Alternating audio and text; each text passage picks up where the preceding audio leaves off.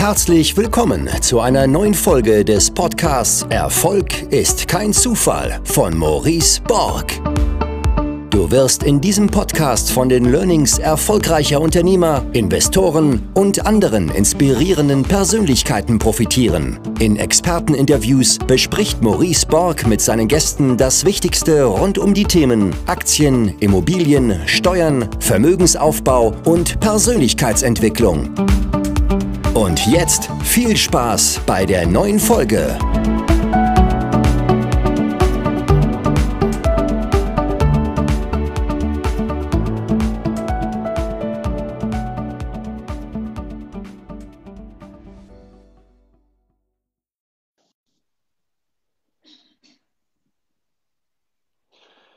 Dieses Mal ohne Alkohol, ja. Servus Arthur. Moin, moin. Ja. Hey.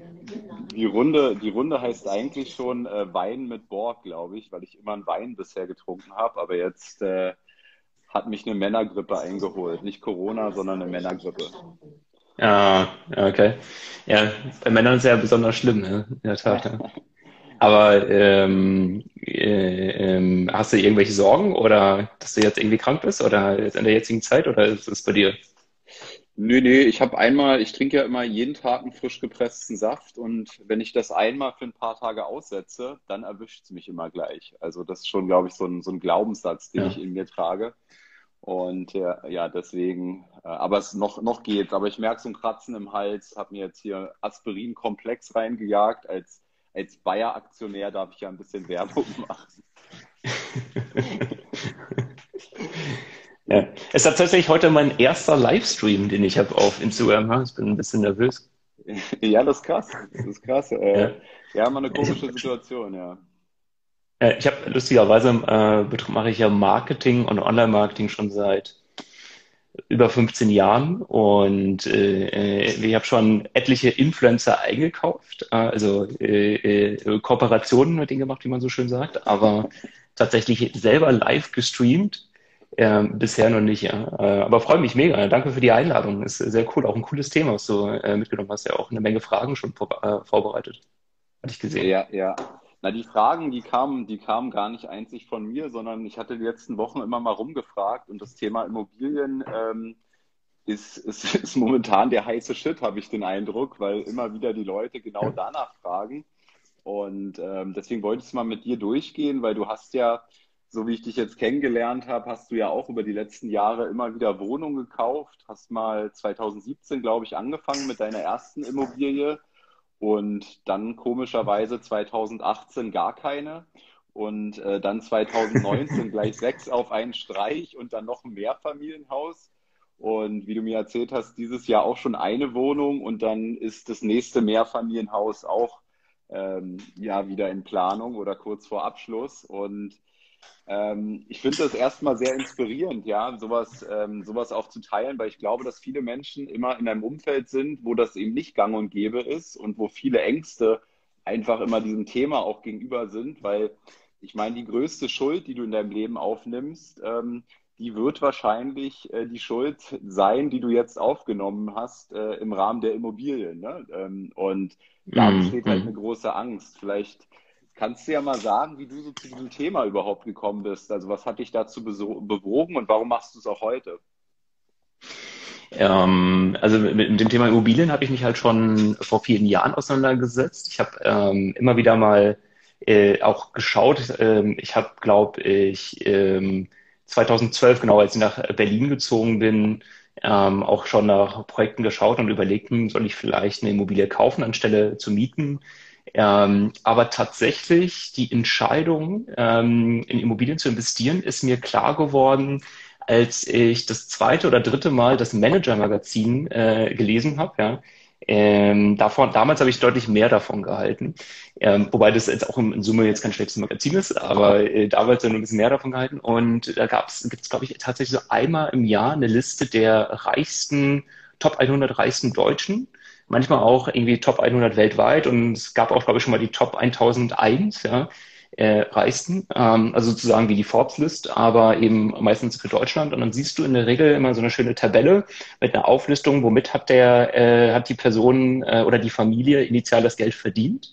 Ja, und dann ist es halt irgendwie ein Rossmann, DM, ein Aldi und was es alles gibt, ja, äh, Six. Und dann siehst du ähm, in der nächsten Spalte, womit sie heute ihr meistes Einkommen generieren. Und äh, das ist, also ich habe es jetzt natürlich nicht äh, äh, genau vor mir, aber ich hatte in Erinnerung, es waren so 90 Prozent. Also super ja. viele Unternehmer haben ihr Business aufgebaut äh, durch eben eine geile Geschäftsidee, haben da äh, Wert gesteigert und in Immobilien investieren. Dann dachte ich, okay, wow, wenn jeder große, erfolgreiche Investor irgendwie ähm, in, oder jeder Unternehmer, den man, also wir reden ja jetzt irgendwie nicht von Vermögenswerte von zwei, drei Millionen, sondern ja deutlich höhere Summen, da ein ziemlich, hohen, äh, ein ziemlich hohes äh, Einkommen hat, beziehungsweise Vermögenswert hat und dann auf Immobilien switcht, ja, und das das Einkommen ist, ist ja ganz interessant. Ja. Ähm, und nicht eben, also auch, also halt wahrscheinlich auch Aktien, aber zumindest laut dem Manager-Magazin. Und dann gab es auch immer wieder so Punkte, die, ähm, wo mir jetzt klar geworden ist, ähm, oder Sachen, die interessant waren. Ähm, damals auch ähm, fand ich super spannend, dass äh, zum Beispiel McDonalds ähm, als Kette mehr Geld mit Immobilien verdient als ähm, mit, ihren Ham äh, mit ihren Burgern, die sie verkaufen. Ja. Mit ihren, äh, Essen. Ähm, so Informationen waren irgendwie sehr interessant. Die haben mich dann immer wieder hellhörig werden lassen. Ähm, genau. Und grundsätzlich eben auch der, äh, das Ziel und der Gedanke, äh, möglichst ähm, passives Einkommen zu haben, ähm, finanzielle Freiheit, finanzielle Unabhängigkeit zu haben. Ähm, ich habe viele Jahre schon äh, äh, immer danach gestrebt, aber ich habe tatsächlich vor, glaube ich, erst drei, vier Jahren begriffen, ähm, dass es sich eigentlich um finanzielle Freiheit handelt. Ich wollte früher immer viel Vermögen haben, ähm, aber mir war nie klar, dass es eigentlich, was ich haben möchte, ist einfach nur Freiheit. Ja? Also in dem Fall finanzielle Freiheit.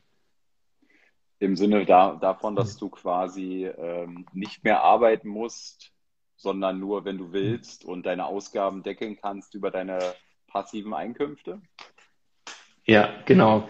Ähm, also ähm, ähm, also Freiheit ist für mich zu sagen, dass ich von heute auf morgen einfach sagen kann, ich gehe äh, mit tibetischen Mönchen meditieren. Ja. Oder ähm, ich, äh, ich muss heute nicht zur Arbeit gehen, äh, ich kann machen, was ich möchte. Ja, ich bin ähm, eben ähm, aus diesem Hamsterrad, äh, was man ja von Rich Dad, Poor Dad, äh, von diesen Büchern und Ähnlichen kennt, ja, raus. Ähm, in San Francisco, äh, früher wollte ich auch immer gerne ein Startup gründen. Äh, ähm, ist auch grundsätzlich nicht, äh, nicht mehr unmöglich, aber äh, vielleicht nicht mal das Top-Prio-Ziel bei mir.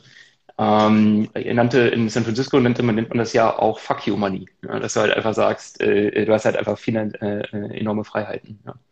Aber das bedeutet das in etwa für mich genau. Ja. Und dann 2012 hast du quasi die ersten Gedanken in die Richtung gehabt, aber dann ja komischerweise noch mal fünf Jahre gewartet. Ähm, was hat dich denn zum Warten bewogen?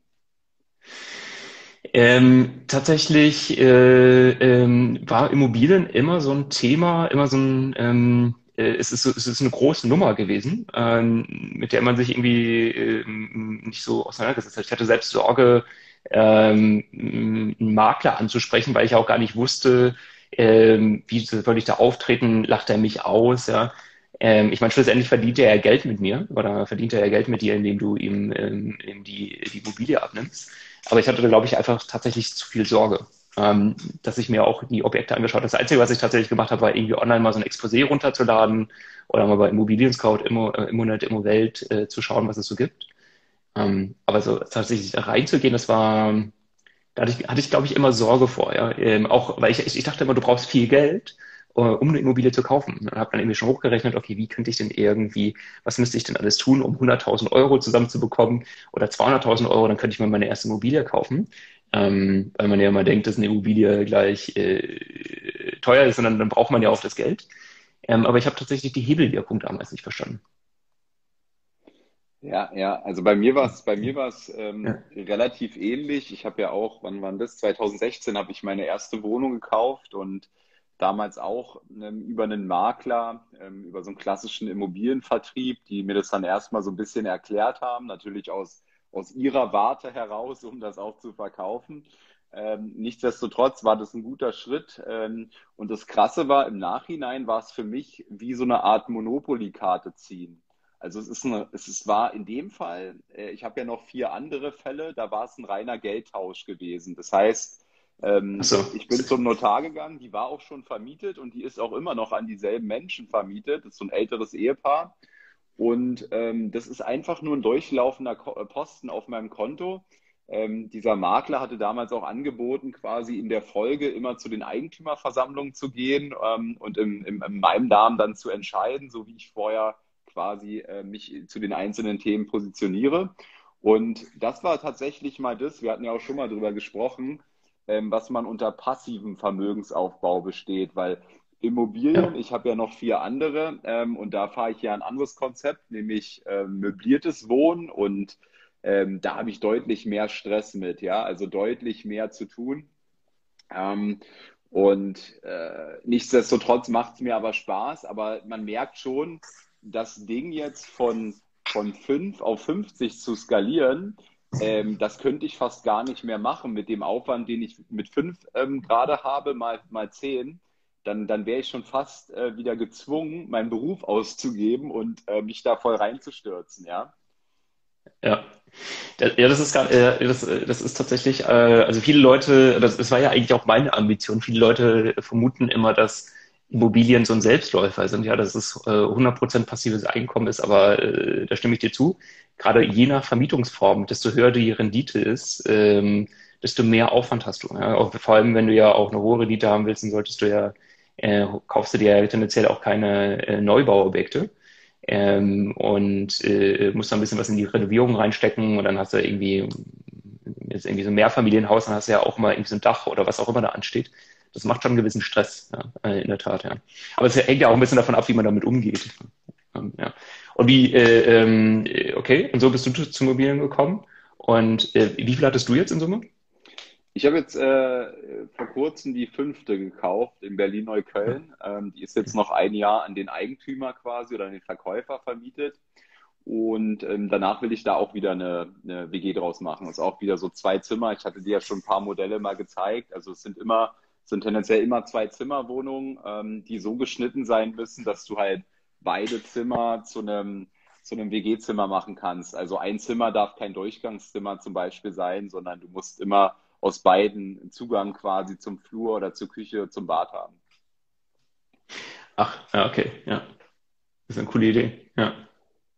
Ja, es ist halt, ist halt für mich der Ansatz hier in Berlin gewesen, um eben tatsächlich noch auf vernünftige Renditen zu kommen, weil über über die Normalvermietung war es mir fast gar nicht möglich. Aber du hast ja ähm, viele Wohnungen, ich glaube, in der Nähe hier des Alexanderplatzes gekauft, die so einen ganz bestimmten Stil haben, ne? Ähm, der dir, glaube ich, ganz gut gefallen hat oder so, äh, dass du dich da ein bisschen in die Bauform verliebt hast.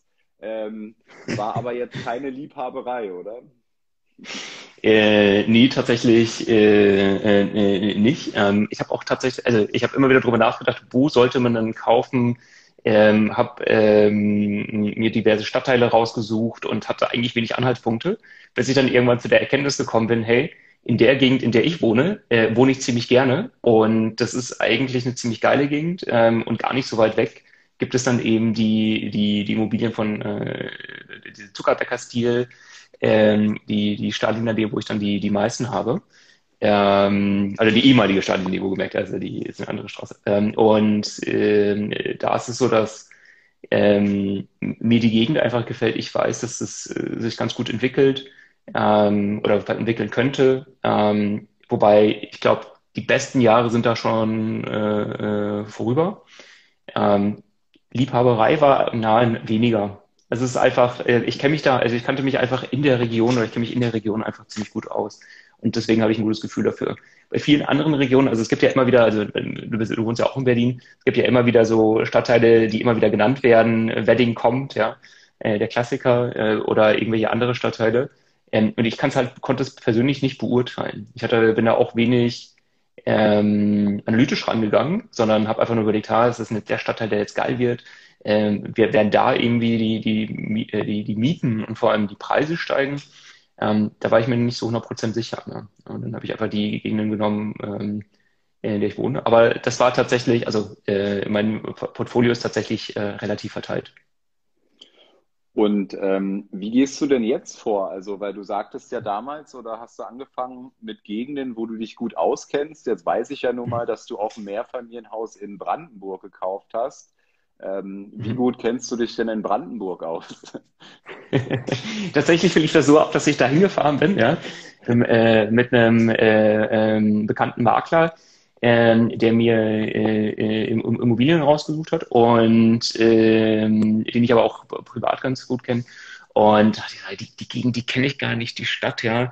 Äh, wächst die überhaupt? Habe dann halt irgendwie online recherchiert, Arbeitslosenquote, äh, Bruttoeinkommen, ähm, Hartz IV. Äh, Anteil etc. Äh, versucht da irgendwie äh, irgendwelche Werte rauszubekommen. Ähm, und das macht auch total Sinn. Ne? Also es, es, ist, es macht total Sinn. Ähm, aber dann sind wir halt einfach in die Stadt gefahren und sind dann einfach mal äh, ein paar Stunden da durchgelaufen, ja, am Vormittag, am Mittag, haben da einen Kaffee getrunken und so weiter. Und da dachte ich so, verdammt ist das schön hier. Ja. Hier könnte ich mir auch vorstellen, selber zu wohnen, äh, wenn es sich jetzt, grundsätzlich könnte ich es mir vorstellen, weil es einfach schön ist. Ähm, und habe dann auch begriffen, dass dann ähm, die Infrastruktur gegeben ist. Ähm, das war tatsächlich ausschlaggebend. Ja, und es war am Ende eine ganz gute Entscheidung. Ja, du sagst gerade, ähm, ja, ich, ich, ich könnte mir auch vorstellen, hier zu wohnen. Ähm, ich habe mal, habe mal irgendwie gelernt, dass, dass das falsche, äh, dass das wohl das falsche, der falsche Glaubenssatz ist für einen Investor, äh, weil ich habe das gemerkt bei meiner Wohnung, die ich mal in Kreuzberg gekauft habe. Da bin ich reingelaufen und ich dachte, oh Gott, was ist das denn hier? Ähm, weil das in so einem katastrophalen Zustand war und ich habe mir auch nicht vorstellen können, es war irgendwie Winter, es war dunkel, es war dreckig draußen, es war dreckig drin, ja. Und ich dachte, oh Gott, ey, hier willst du dein Leben nicht verbringen, so ungefähr. Und dann sagte, dann sagte hier mein äh, damaliger Berater zu mir, hey, du siehst, du siehst, du siehst diese Wohnung mit falschen Augen, ja. Du musst sie mit den Augen des Investors sehen. Ähm, und als ich dann mal gesehen habe, oder als ich, ich habe die Wohnung dann tatsächlich auch gekauft und dann ähm, haben wir da investiert, ich denke so um die 15.000 Euro ähm, in so eine komplett in Anführungszeichen Sanierung und danach sah sie wunderschön aus und ich weiß noch mit meiner Frau zusammen, wir haben dann tatsächlich gesagt, ach hier könnten wir uns auch vorstellen zu wohnen, ja. Und von diesem, ähm, ich habe mich geekelt bis hin zu, ich konnte mir vorstellen, da selber drin zu wohnen, lagen halt 15.000 Euro. Ne? Ähm, mhm. Das ist halt ganz krass, äh, wie ich finde. Und jetzt versuche ich das immer wieder anders zu beurteilen, wenn ich so in so eine Wohnung reinkomme, weil ich gemerkt habe, ja, wie wenig im Grunde ähm, oder ja, mit we wenig Aufwand oder Kosten du eigentlich so, so, eine Wohnung wieder schön machen kannst. Hast du, ja, hast, in der Tat, hast du ja. schon so eine Wohnung gekauft, wo die, ähm, oder hast du ja. bisher nur schöne Wohnungen gekauft? Nee, in der Tat nicht. Nee, ich habe tatsächlich ähm, mir viele Wohnungen äh, zugelegt, äh, die waren renovierungsbedürftig und da musste eine Menge gemacht werden, auch die Elektrik das war tatsächlich auch das allererste Mal echt eine große Hürde. Und da dachte ich immer, verdammt, die Elektrik neu zu machen. Ähm, habe dann auch mit, glaube, drei Elektrikern gesprochen und überlegt, äh, verdammt, muss das denn wirklich sein? Kann man nicht hier einfach nur? Und alle hatten gesagt, auf gar keinen Fall. Also äh, vor allem, wenn sie Vermieter sind und wenn sie es halt möbliert vermieten wollen und so weiter, äh, äh, viel zu großes Risiko. Das sollten, also da muss die Elektrik erneuert werden. Ähm, dann habe ich es gemacht und danach war es auch äh, äh, deutlich easier. Also bei, bei jedem weiteren Mal war es easier. Ähm, wir hatten ein paar Objekte, äh, äh, also ich mache vieles mit meiner, oder ich habe alle äh, Wohnungen zusammen mit meiner Freundin gemacht. Ähm, und eine Wohnung, das war so, da hat sie mir halt gesagt, äh, ja, ich würde es mit dir, also ja, können wir machen, ähm, war aber nicht so begeistert. Und alleine war es die, ähm, oder war es zumindest eine von denen, von der sie am meisten begeistert war, ja, weil sie halt einfach sehr schön geworden ist, weil wir den kompletten Boden erneuert haben, die Wände, wir haben die Tapeten runtergemacht, die wurden gespachtelt, ähm, wir, wir, haben einen Boden, den wir fast überall reinsetzen, der ähm, ziemlich gut ankommt, der auch sehr hochwertig ist, aber nicht zu teuer. Ähm, und natürlich auch dann die Möblierung, jetzt zumindest in dem Fall. Und da war sie mega begeistert. Kann aber auch vielleicht ein bisschen daran liegen, dass sie sich da selber verwirklicht hat. Was, was ist das für ein Boden? Ähm, ich habe ähm, mich ähm, dafür, äh, äh, das fällt mir der Begriff gerade nicht ein. Es gibt äh, also nicht PVC, nicht Linoleum, sondern ähm, tatsächlich fällt mir gerade der Begriff nicht ein. Ähm, muss, man, muss man gleich nochmal irgendwie nebenher googeln. Ja. Ähm, äh, ähm, aber tatsächlich ist es ein Boden, der äh, Vinyl, Vinyl ist es genau, ja. Okay. Äh, äh, Vinylboden ähm, und das ist wohlgemerkt auch ein bisschen modernerer Boden, ist halt eben ein Kunststoff, ähm, der relativ hochwertig ist. Ähm, einziger Nachteil, und das ist halt gerade bei den Altbauten problematisch, Ähm, der Boden muss relativ gerade sein. Genau, danke. Ja, das geschrieben Vinyl, genau. Ja. Danke. Ähm, und äh, der Boden muss relativ gerade sein. Das ist halt der, der, Nachteil. Aber er ist halt sehr hochwertig und du kannst äh, Vinyl in einer Laminatoptik kaufen, in einer Holzoptik. Du kannst aber auch Vinyl als Fliesen kaufen. Also dann hast du eine Fliesenoptik. Ähm, hat auch den riesengroßen Vorteil, dass Wasser ähm, und Flüssigkeiten nicht durchgehen. Ähm, gerade wenn du es noch an der Seite auch mit den Abschlussleistungen auch dann äh, einigermaßen versiegelst, beziehungsweise dann abschließt, ähm, hast du da eigentlich ein, ähm, bist du da relativ safe mit. Und Vinyl ist halt ähm, relativ hochwertig. Wir sind da, wir haben da auch stundenlang, tagelang verglichen, sind durch mehrere Baumärkte, bis uns irgendwann mal einer am Baumarkt sagt, naja, vorne ist ja der Essensbereich, da gehen Sie mal hin, ja. Und dann schauen sie sich den Boden an, haben uns den angeschaut und meinten, naja, der ist doch irgendwie einen Monat alt, also der sieht sehr hochwertig aus. Die gehen da alle mit ihren riesengroßen Wagen ähm, oder schieben die hin, äh, holen sich da ein Brötchen äh, im Globus, ja. Und äh, äh, dann ist da halt, äh, da müssen ja eine Menge Kratzer sein und die laufen ja alle mit Straßenschuhen und sonst was äh, Tag und Nacht. Sagt er, nee, der liegt da jetzt schon seit ein paar Jahren. Das ist Vinyl. Das ist einfach ein guter Vinylboden. Äh, und dann haben wir festgestellt, okay, das ist vielleicht tatsächlich auch der Boden, den wir wollen. Und Preis-leistungsmäßig ist der ein bisschen teurer als, klar, ist PVC teurer, ein bisschen teurer als ähm, Laminat, aber äh, deutlich günstiger als Parkett und Parkett wäre, äh, ist einfach zu hochwertig äh, und zu, an, zu anfällig. Ja, ja. Ich gucke mal gerade, was hier so für Fragen noch kamen. Äh, wie viele wie viel, äh, Wohneinheiten hast du denn jetzt mit deinen Mehrfamilienhäusern? Ähm, also es sind neun Immobilien ähm, und 18 Einheiten, äh, 16 Einheiten sind es jetzt, der Stand jetzt. Und das interessiert mich natürlich. Die Frage kam nicht, wie viel Aufwand hast du denn ähm, durchschnittlich im Monat nur mit den Bestandsimmobilien?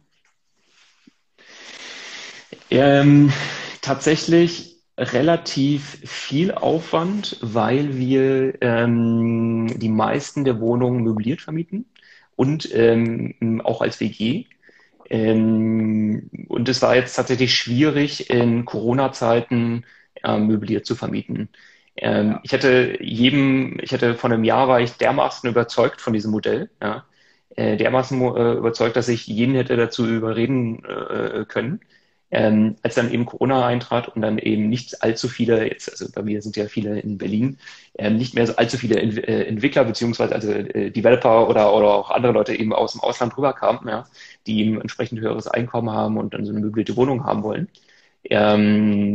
Rüberkamen äh, oder, oder feststeckten, war das dann schon ein bisschen blöd. Ja, da habe ich mir gedacht, äh, wäre besser gewesen. Ich hätte dann einfach nur eine stinknormale, ich, die haben wir auch, eine stinknormale möblierte, äh, unmöblierte Wohnung ähm, die machen halt einfach deutlich weniger Aufwand, aber unsere Möblierten machen relativ viel Aufwand. Und bei der WG ähm, haben wir jetzt auch wieder welche, die sind für zweieinhalb Monate drin. Ja. Ähm, dadurch, dass meine Freundin mir da mithilft, verteilt sich das ziemlich gut.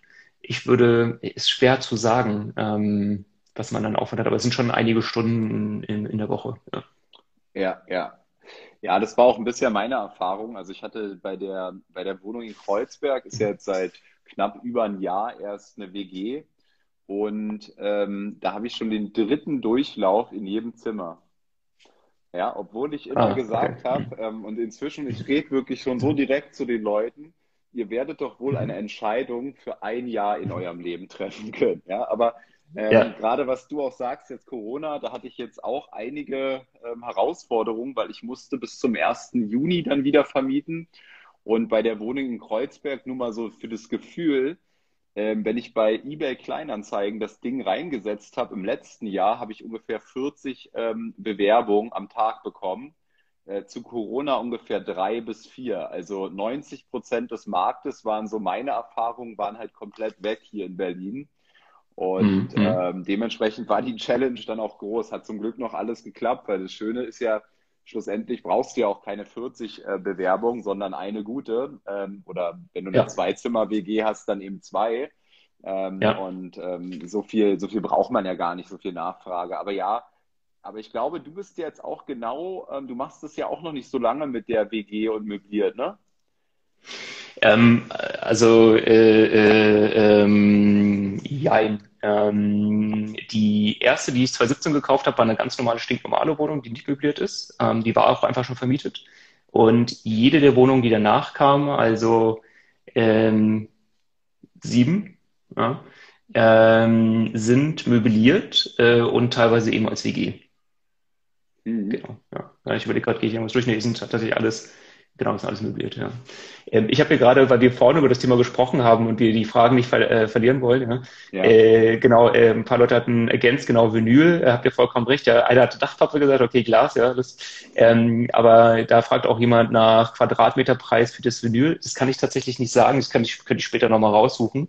Äh, und einer hatte zweimal gesagt, äh, niemals ähm, Baumarkt kaufen, in der Tat, ja, das kann, also äh, vollkommen richtig. Ich kaufe es auch nicht direkt im Baumarkt, sondern ähm, ich habe es dann über den Handwerker gekauft, der ähm, hat dann beim Fachhändler gekauft, genau. Ähm, Gab es immer nochmal als, ähm, genau, den Baustoffhändler als hatte bessere Qualität, ja. Ich hatte noch mal einen ähm, Punkt, was du gesagt hast. Ähm, ähm, da sind wir jetzt gar nicht drauf eingegangen. Ähm, du meintest die Hebelwirkung. Ähm, die Hebelwirkung, als du das begriffen hast, hast du angefangen, immer mehr in Immobilien zu investieren. Willst du mal das kurz erklären? Ähm, weil ich glaube, ähm, ich meine, bei dir war es so das, das Licht aufgehen. Ähm, ich glaube, wenn, wenn du dafür sorgen kannst, dass woanders auch Lichter aufgehen, dann war das schon viel wert, ja, diese Hebelwirkung ja. zu begreifen, weil ähm, nur, nur kurz, um das abzuschließen, also auch bei mir, ich kaufe ja meine Wohnung nur mit Fremdkapital. Ähm, ich investiere ja. keinen eigenen Euro in, äh, in die mhm. Wohnung, die ich kaufe. Ähm, und das ist der Hauptgrund, warum ich in Immobilien investiere, weil ich mit fremdem Kapital ähm, mein eigenes Vermögen erhöhen kann. Und das finde ich so, so interessant. Aber ja, ähm, wie, wie, ja. Hast du das, wie hast du das begriffen und wie siehst du das jetzt? Ja, also du bist auch tatsächlich der Grund, der, äh, äh weshalb ich das dann auch angefangen habe, weiter zu skalieren und da weiterzumachen. Du hattest nämlich mal in eine Facebook-Gruppe reingeschrieben, ähm, daran erinnere ich mich noch. Das war nämlich tatsächlich, glaube ich, Ende nicht äh, letzten Jahres, sondern äh, es müsste ja 2018 gewesen sein, hat es reingeschrieben, hey, ich habe ähm, gutes Einkommen und ich möchte mein Einkommen dafür nutzen, um Immobilien zu kaufen. Ja, den könnt ihr empfehlen. Erinnerst du dich noch? Oder? Ja, ja, ja. ja, ja äh, genau. Und, die, und, dieser Post, der war ganz gut. Ja, da hatten wir, glaube ich, nur so, so leicht Kontakt bis zum Zeitpunkt. Und dann habe ich mir alle Kommentare darunter angeschaut und äh, äh, das hatte mich dann auch nochmal zum Bedenken angesprochen. Aber tatsächlich war ich da schon in, ich glaube, ich war da schon im Gespräch mit, äh, mit der ersten Immobilie. Ähm, aber da ist mir das auch nochmal aufgefallen. Und zwar äh, diese Hebelwirkung, ähm, ähm, genau, früher dachte ich halt immer, du brauchst viel Geld, also du brauchst halt irgendwie, um die erste Wohnung zu kaufen, also wenn du jetzt irgendwie nicht in Berlin kaufst, Hamburg oder München, äh, kosten die ja auch manchmal irgendwie nur 50.000 oder was. Ja, das, also du bräuchtest erst diese 50.000, um sie zu kaufen. Das ist ja nicht der Fall. Ähm, du brauchst, äh, du hebelst ja durch einen Kredit. Ja. Und ähm, in der Regel nimmst du ja auch einen Kredit auf. Es wäre eigentlich auch fatal, das nicht zu tun. Ich kenne auch viele Leute, ähm, ich habe auch Leute getroffen, die größere Immobilieninvestoren sind, die sagen, äh, sie verschulden sich generell nicht, sie kaufen alles eben halt aus dem Cash. Schön, äh, wenn du das Geld hast, aber auch dann würde ich es wirklich nicht empfehlen. Also ich sehe wirklich, also rein rational gesehen, sie, äh, ist es totaler äh, Schwachsinn. Denn in der Regel, wenn du so eine, eine Wohnung kaufst, hast du ja, äh, sagen wir mal, die kostet irgendwie 100.000, ähm, hast ja nochmal Nebenkosten, sagen wir mal Makler, äh, Notar etc., ja, also äh, Notar und Grundbuch und so weiter und je nachdem, in welchem Bundesland du kaufst, ähm, Grunderwerbsteuer, ähm, bist du bei so 7, 8 Prozent, je nachdem, ja, es gibt einige Bundesländer, die weniger verlangen und ein paar mehr, plus noch Makler bist du dann bei 15 Prozent, also sind wir dann irgendwie bei 115.000. Ähm, das Geld bräuchtest du ja ähm, in der Regel äh, für so eine Immobilie, für so eine Wohnung. Und wenn du dann halt drüber nachdenkst, äh, auch noch zu renovieren,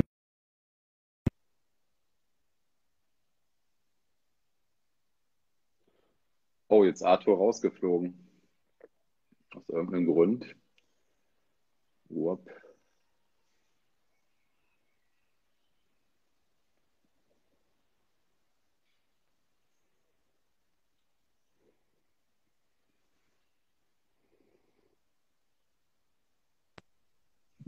Da bist du wieder. Ähm, irgendwas ist passiert und irgendwie rausgefallen. ja, alles gut. Ähm, das letzte, was ich gehört habe, ja, 115 Prozent. Die 15 Prozent müsstest du, die Kaufnebenkosten müsstest du selber tragen, den Rest kannst du finanzieren. Ja. Ähm, sorry, ich habe hier gerade irgendwie, ich höre hör dich nicht mehr über meine Kopfhörer, deswegen tippe ich mal hier so ein bisschen nebenher rum, aber ich versuche es mal weiterhin zu erklären. Ja. Äh,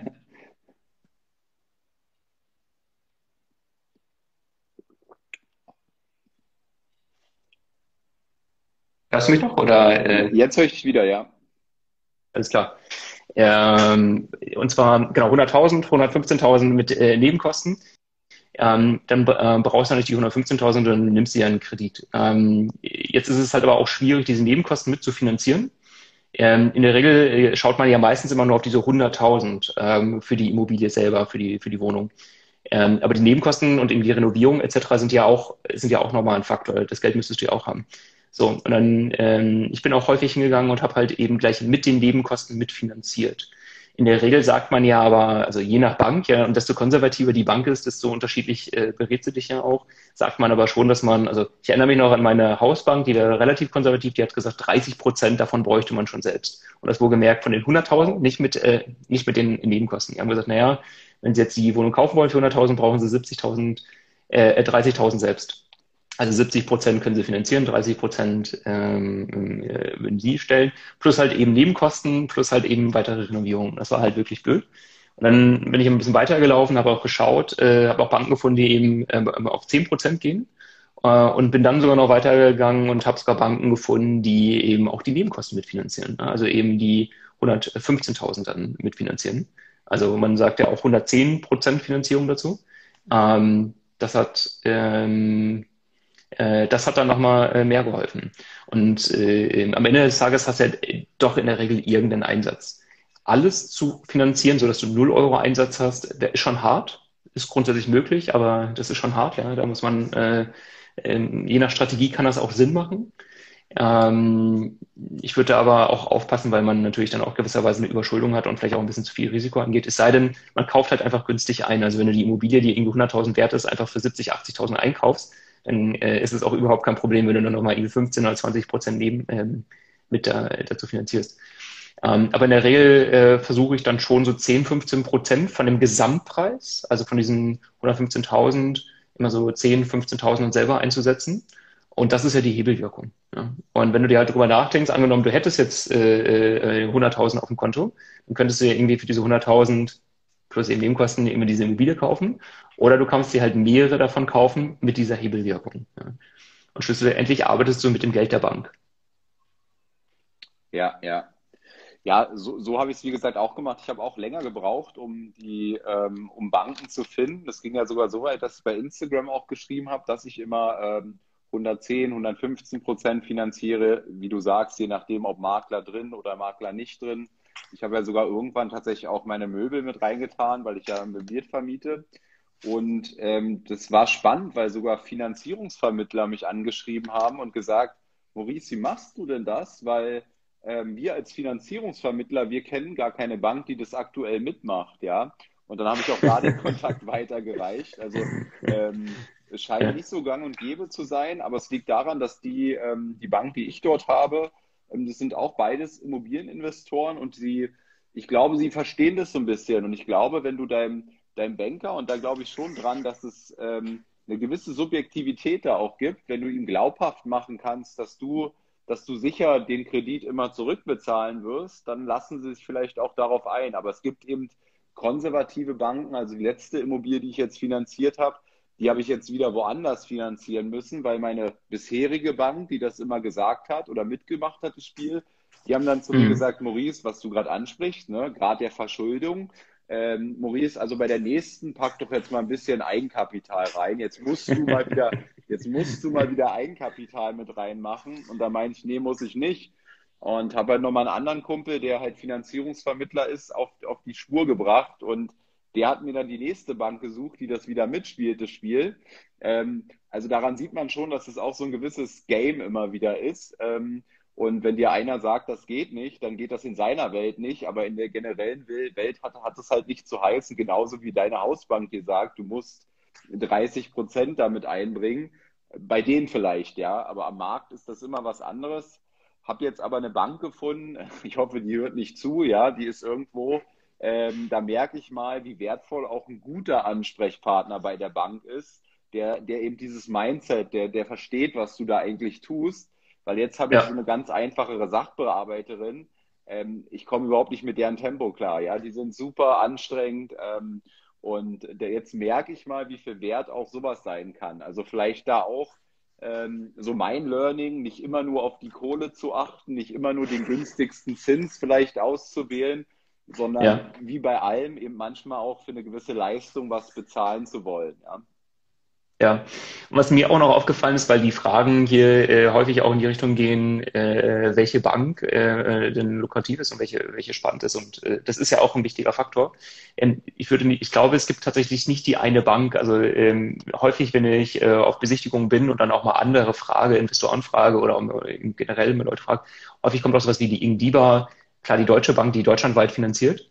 Ähm, auch ein guter Partner ist, auch mit denen äh, arbeite ich zusammen ähm, also mit der Deutschen Bank. Ähm, ähm, und ich glaube, den Tipp, den habe ich sogar äh, über dich bekommen, Maurice. Ja. Ähm, ähm, ich würde auch mal nach Landesbanken schauen. Weil es gibt nämlich tatsächlich Banken, die sind bei diesen ganzen Vergleichen wie Interhyp und wie sie alle heißen, ja, nicht mit dabei. Das ist äh, so vergleichbar. Ich meine, es war bei der HUK 24 früher immer so in einem Versicherungsbereich. Ja, die HUK 24 hat früher keine Provision gezahlt, deswegen waren sie halt bei den ganzen Vergleichsportalen und den Versicherungsvermittlern waren sie häufig nicht mit drin. Ähm, dabei waren sie ziemlich günstig. Manche meistens sogar der, der günstigste, hatte ich so äh, wahrgenommen zumindest. Und ähm, ähm, deswegen ist ja das interessant. Und äh, gerade Landesbanken haben nochmal eine andere Hebelwirkung und können auch ziemlich günstige Kredite rausgeben. Ähm, wobei man auch sagen muss, die sind häufig auch relativ konservativ. Ja. Ja, bei mir war es ja auch die, die NordLB, ne? Ich glaube, die hast du dann auch genommen ne? und über die finanziert. Ähm, ähm, ja. Und da Gruß an Marco und Florian. Also das sind die, von denen ich gesprochen habe, ähm, mit denen ich sehr gut klarkomme. Und wenn da jemand ein Intro braucht, ja. Äh, kann ich auch gerne geben. Ähm, aber wie du sagst, also was ich immer mache, ich schicke immer mehrere Leute auf die Spur. Ja, ich frage ich frage meinen Marco, meinen Florian von der NordLB, macht mir mal ein Angebot. Ich habe noch einen anderen, einen Kumpel, ähm, den ich schon seit dem Studium kenne, der ist halt Finanzierungsvermittler. Sage ich, André, guck mal hier, ähm, was kannst du machen?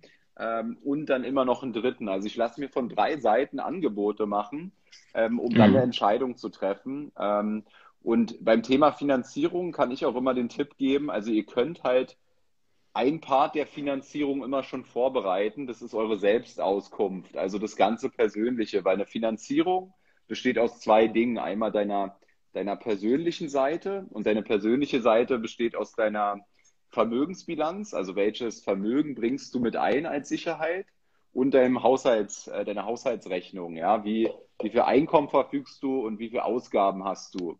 Und daraus, daraus ermittelt die Bank quasi einen Score und das kannst du alles vorbereiten. Und wenn du, wenn, wenn dann die Bank sagt, ja, okay, dein Score ist geil, mit dir können wir uns was vorstellen, aber jetzt hängt, jetzt hängt noch, jetzt hängt noch eins davon ab, welches Objekt lieferst du mir jetzt. Wenn du mir scheiß Objekte lieferst, dann wollen wir uns trotzdem vorbehalten, das abzulehnen. Aber wenn du jetzt mit den Objektdaten um die Ecke kommst, dann können sie relativ schnell das in ihre Rechner hauen und ähm, dir sofortiges Feedback geben. Was denn? Man hört mich schlecht. Ah, okay. Äh, ja, Arthur, wie ist deine Erfahrung da bei Finanzierung? Ich mache mal meinen mein Airport hier weg.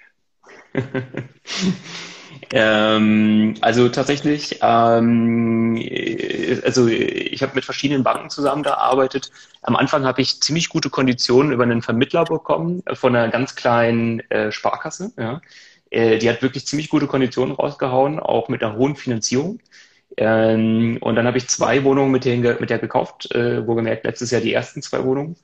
Und äh, dann wollte ich mit der dritten weitermachen und das, das war mir gar nicht bewusst. Dann sagte die, die, die kleine Sparkasse, äh, äh, nee, das können wir nicht machen. Ähm, die haben, sie haben die Grenze erreicht. Ich sagte, welche Grenze? Und dann sagten die ja tatsächlich die, die zwei Objektgrenze. Zwei Objektgrenze? Ähm, das haben sie ja gar nicht vorgesagt. Ich habe ja, ich habe ja auch darum geworben und den meinen Plan vorgestellt und dass ich ja noch weiter skalieren möchte, noch weiter mehr machen möchte. Und dann hatten die äh, gesagt, ja, nee, wir sind ja so eine kleine Sparkasse, wir können halt tatsächlich äh, äh, mehr als zwei Objekte können wir halt gar nicht machen. Das, das war mir vorher gar nicht bewusst. Und ich dachte, wie, wie kann das denn sein? Ich meine, äh, die, die kennen die Zahlen, die, die wissen ja sonst alles.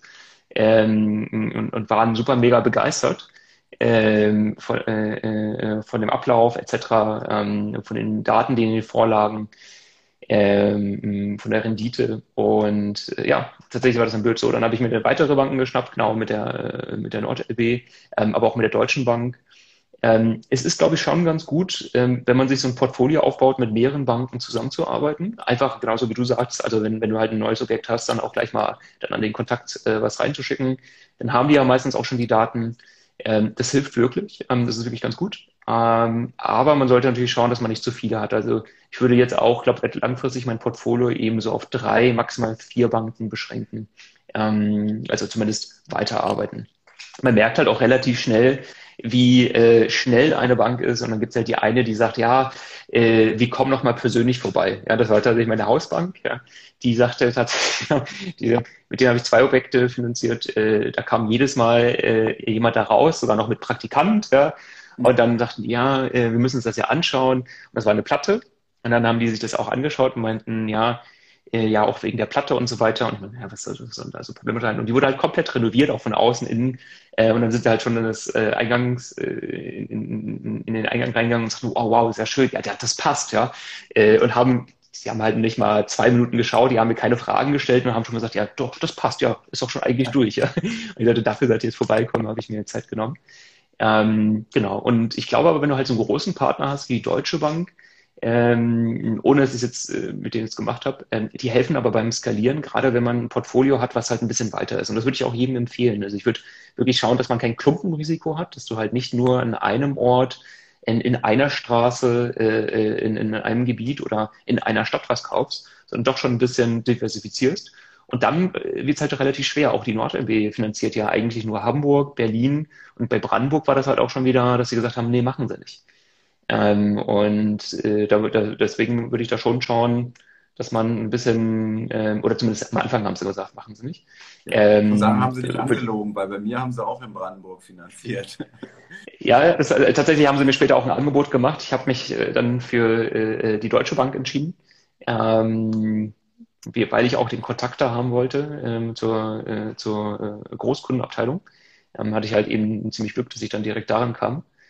Ähm, aber ich würde, ähm, und sie haben dann, also zeitversetzt haben sie mir ein Angebot gemacht, das hat aber relativ lang gedauert auch, was ja. normalerweise bei denen gar nicht so der Fall war. Ja. Aber ich würde auf jeden Fall jedem empfehlen, der vorhat, ein größeres Portfolio aufzubauen, mehrere Banken mit reinzunehmen. Du hast noch Klumpenrisiko angesprochen. Ähm, mhm. Jetzt hattest du ja wie viel? Ich glaube, sechs Wohnungen und ein Mehrfamilienhaus in einem Jahr gekauft. Ähm, mhm. was, was mein Gedanke dazu letztens war, ähm, jetzt schließt du ja immer eine Zinsbindung ab in jeder Finanzierung, also zum Beispiel 10 Jahre, 15 Jahre, 20 Jahre. Und ähm, wenn man jetzt so viele auf einmal kauft und mal angenommen, du machst jetzt überall 10 Jahre, dann hättest du ja genau in zehn Jahren die Verhandlungen über den neuen Zins. Und jetzt können wir ja beide, also ich zumindest nicht, nicht in die Zukunft schauen ähm, und wissen, wie in zehn Jahren die Zinsen stehen werden. Ne? Hast, du das, ja. hast du das dann berücksichtigt? Hast du dann unterschiedliche Laufzeiten gewählt von diesen Krediten? Ähm, ja, also ähm, es ist schon so, dass ich äh, ähm, auch viel die Banken gefragt habe, auch meinen Finanzierungsvermittler und auch mir lange Gedanken darüber gemacht habe. Und eigentlich war für mich die Lösung dann relativ klar. Ich habe doch lieber länger finanziert, einfach auch um den Zins zu sichern. Wobei ich auch sagen muss, ich glaube, dass diese Niedrigzinspolitik, das ist nur meine Vermutung, ähm, noch ein paar Jahre hält. Also ich glaube nicht, dass die nächstes Jahr schon bei ähm, irgendwie für drei Prozent liegen. Ja. Ähm, das könnte sich auch wirklich noch viel länger, also tatsächlich wäre das ja nur möglich, dass es sich noch viel länger zieht. Aber du kannst ja jeden Kredit in Deutschland nach zehn Jahren kündigen. Und ähm, das ist eine neue Gesetzregelung, die es, ich weiß gar nicht seit wann, aber seit einigen Jahren gibt. Ähm, es gibt dir eine Menge Freiheit. Ja. Ähm, es sind dann, glaube ich, nicht genau zehn Jahre, sondern irgendwie zehn Jahre und ich glaube ein paar Tage oder ich glaube einen Monat oder was. Ja. Aber nichtsdestotrotz hast du da dann die Freiheiten. Das heißt, du hast nach zehn Jahren so oder so die Freiheiten, aber wenn du deinen Zins sicherst für 15 Jahre oder auch für 20 Jahre, ist es besser.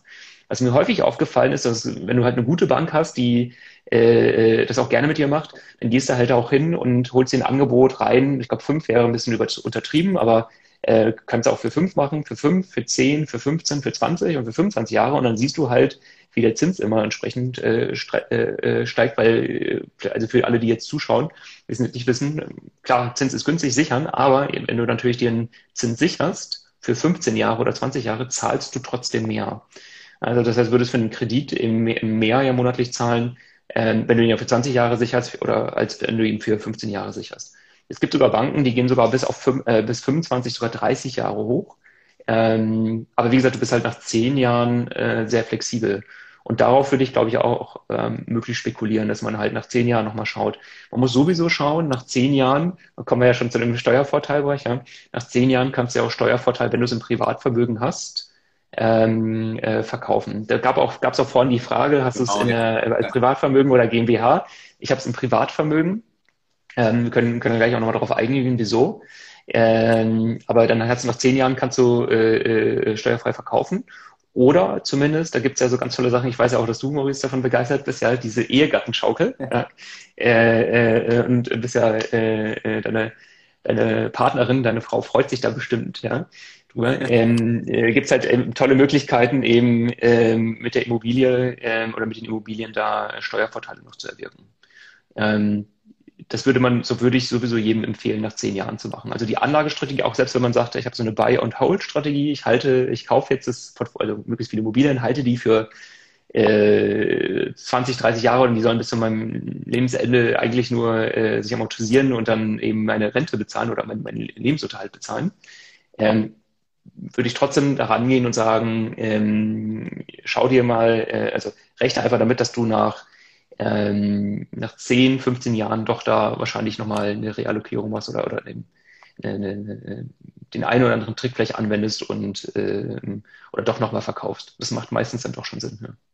Hier war, Wie siehst du das? hier war noch eine Frage, ähm, ja. vielleicht ganz kurz dazu, weil äh, mir das gerade aufgefallen ist, so die Renovierung und du hast ja auch gesagt, du machst da relativ viel. Ihr habt jetzt hier geschrieben MyHammer. Ähm, ich habe jetzt mal ein Portal ausprobiert, das nennt sich Doozer, also D-O-O-Z-E-R. Äh, Wird nicht von denen bezahlt, leider. Ähm, aber ähm, das, das, das, das Coole an dem Portal ist, bei MyHammer sagst du jetzt zum Beispiel, ich suche jetzt jemanden für den Boden oder zum Streichen.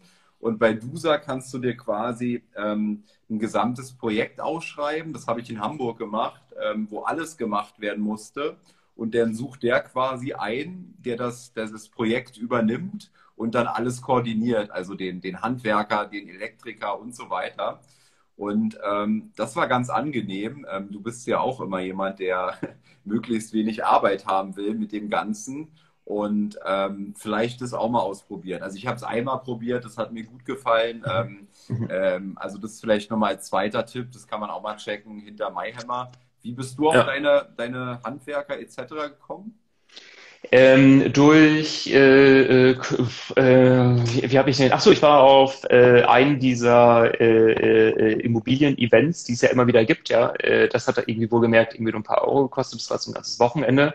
Lustigerweise war ich da, während meine Freundin dann die Arbeit, das darf man gar nicht erzählen, äh, äh, die, ich bin ihr mega dankbar dafür. Sie hat da an dem Wochenende die ganze Wohnung abtapeziert und äh, die Tapeten entfernt, weil einer der ersten letztes Jahr. Und da war ich halt auf diesem Immobilien-Event, da habe ich jemanden getroffen und der hat jemanden in der Familie, der Handwerker ist. Ähm, und das hat sich als eine sehr gute äh, äh, Connection herausgestellt. Bin auch sehr, äh, also bin, bin da zufrieden. Wobei man sagen muss, ich habe, glaube ich, noch nie einen Handwerker erlebt, wirklich noch nie, egal wie, wie gut er ist, der wirklich sehr strukturiert und äh, zuverlässig ist. Also es gab, glaube ich, also so 100 Prozent zuverlässig meine ich. Ja? Also wenn er dir halt sagt, irgendwie, ja, ja, ich mach's morgen oder es ist alles morgen fertig und da sind noch die paar Kleinigkeiten, ähm, das ist haut äh, ganz selten hin. Ähm, aber das war tatsächlich ein bisschen Glück über Connections, ähm, Rumfragen. Ich habe danach aber auch nie weiter rumgefragt. Ich glaube, man findet aber auch über MyHammer und so weiter Leute. Ähm, ich habe auch einen guten gefunden über ähm, der äh, Küchen aufbaut. Ähm, wobei das war ich nicht mal selber, das war sogar eine, eine, eine Bekannte. Die hat das über eBay Kleinanzeigen gefunden. Ähm, und mit dem, der macht auch Aufbau von Möbeln, äh, ich glaube, der macht auch so ein bisschen Renovierung.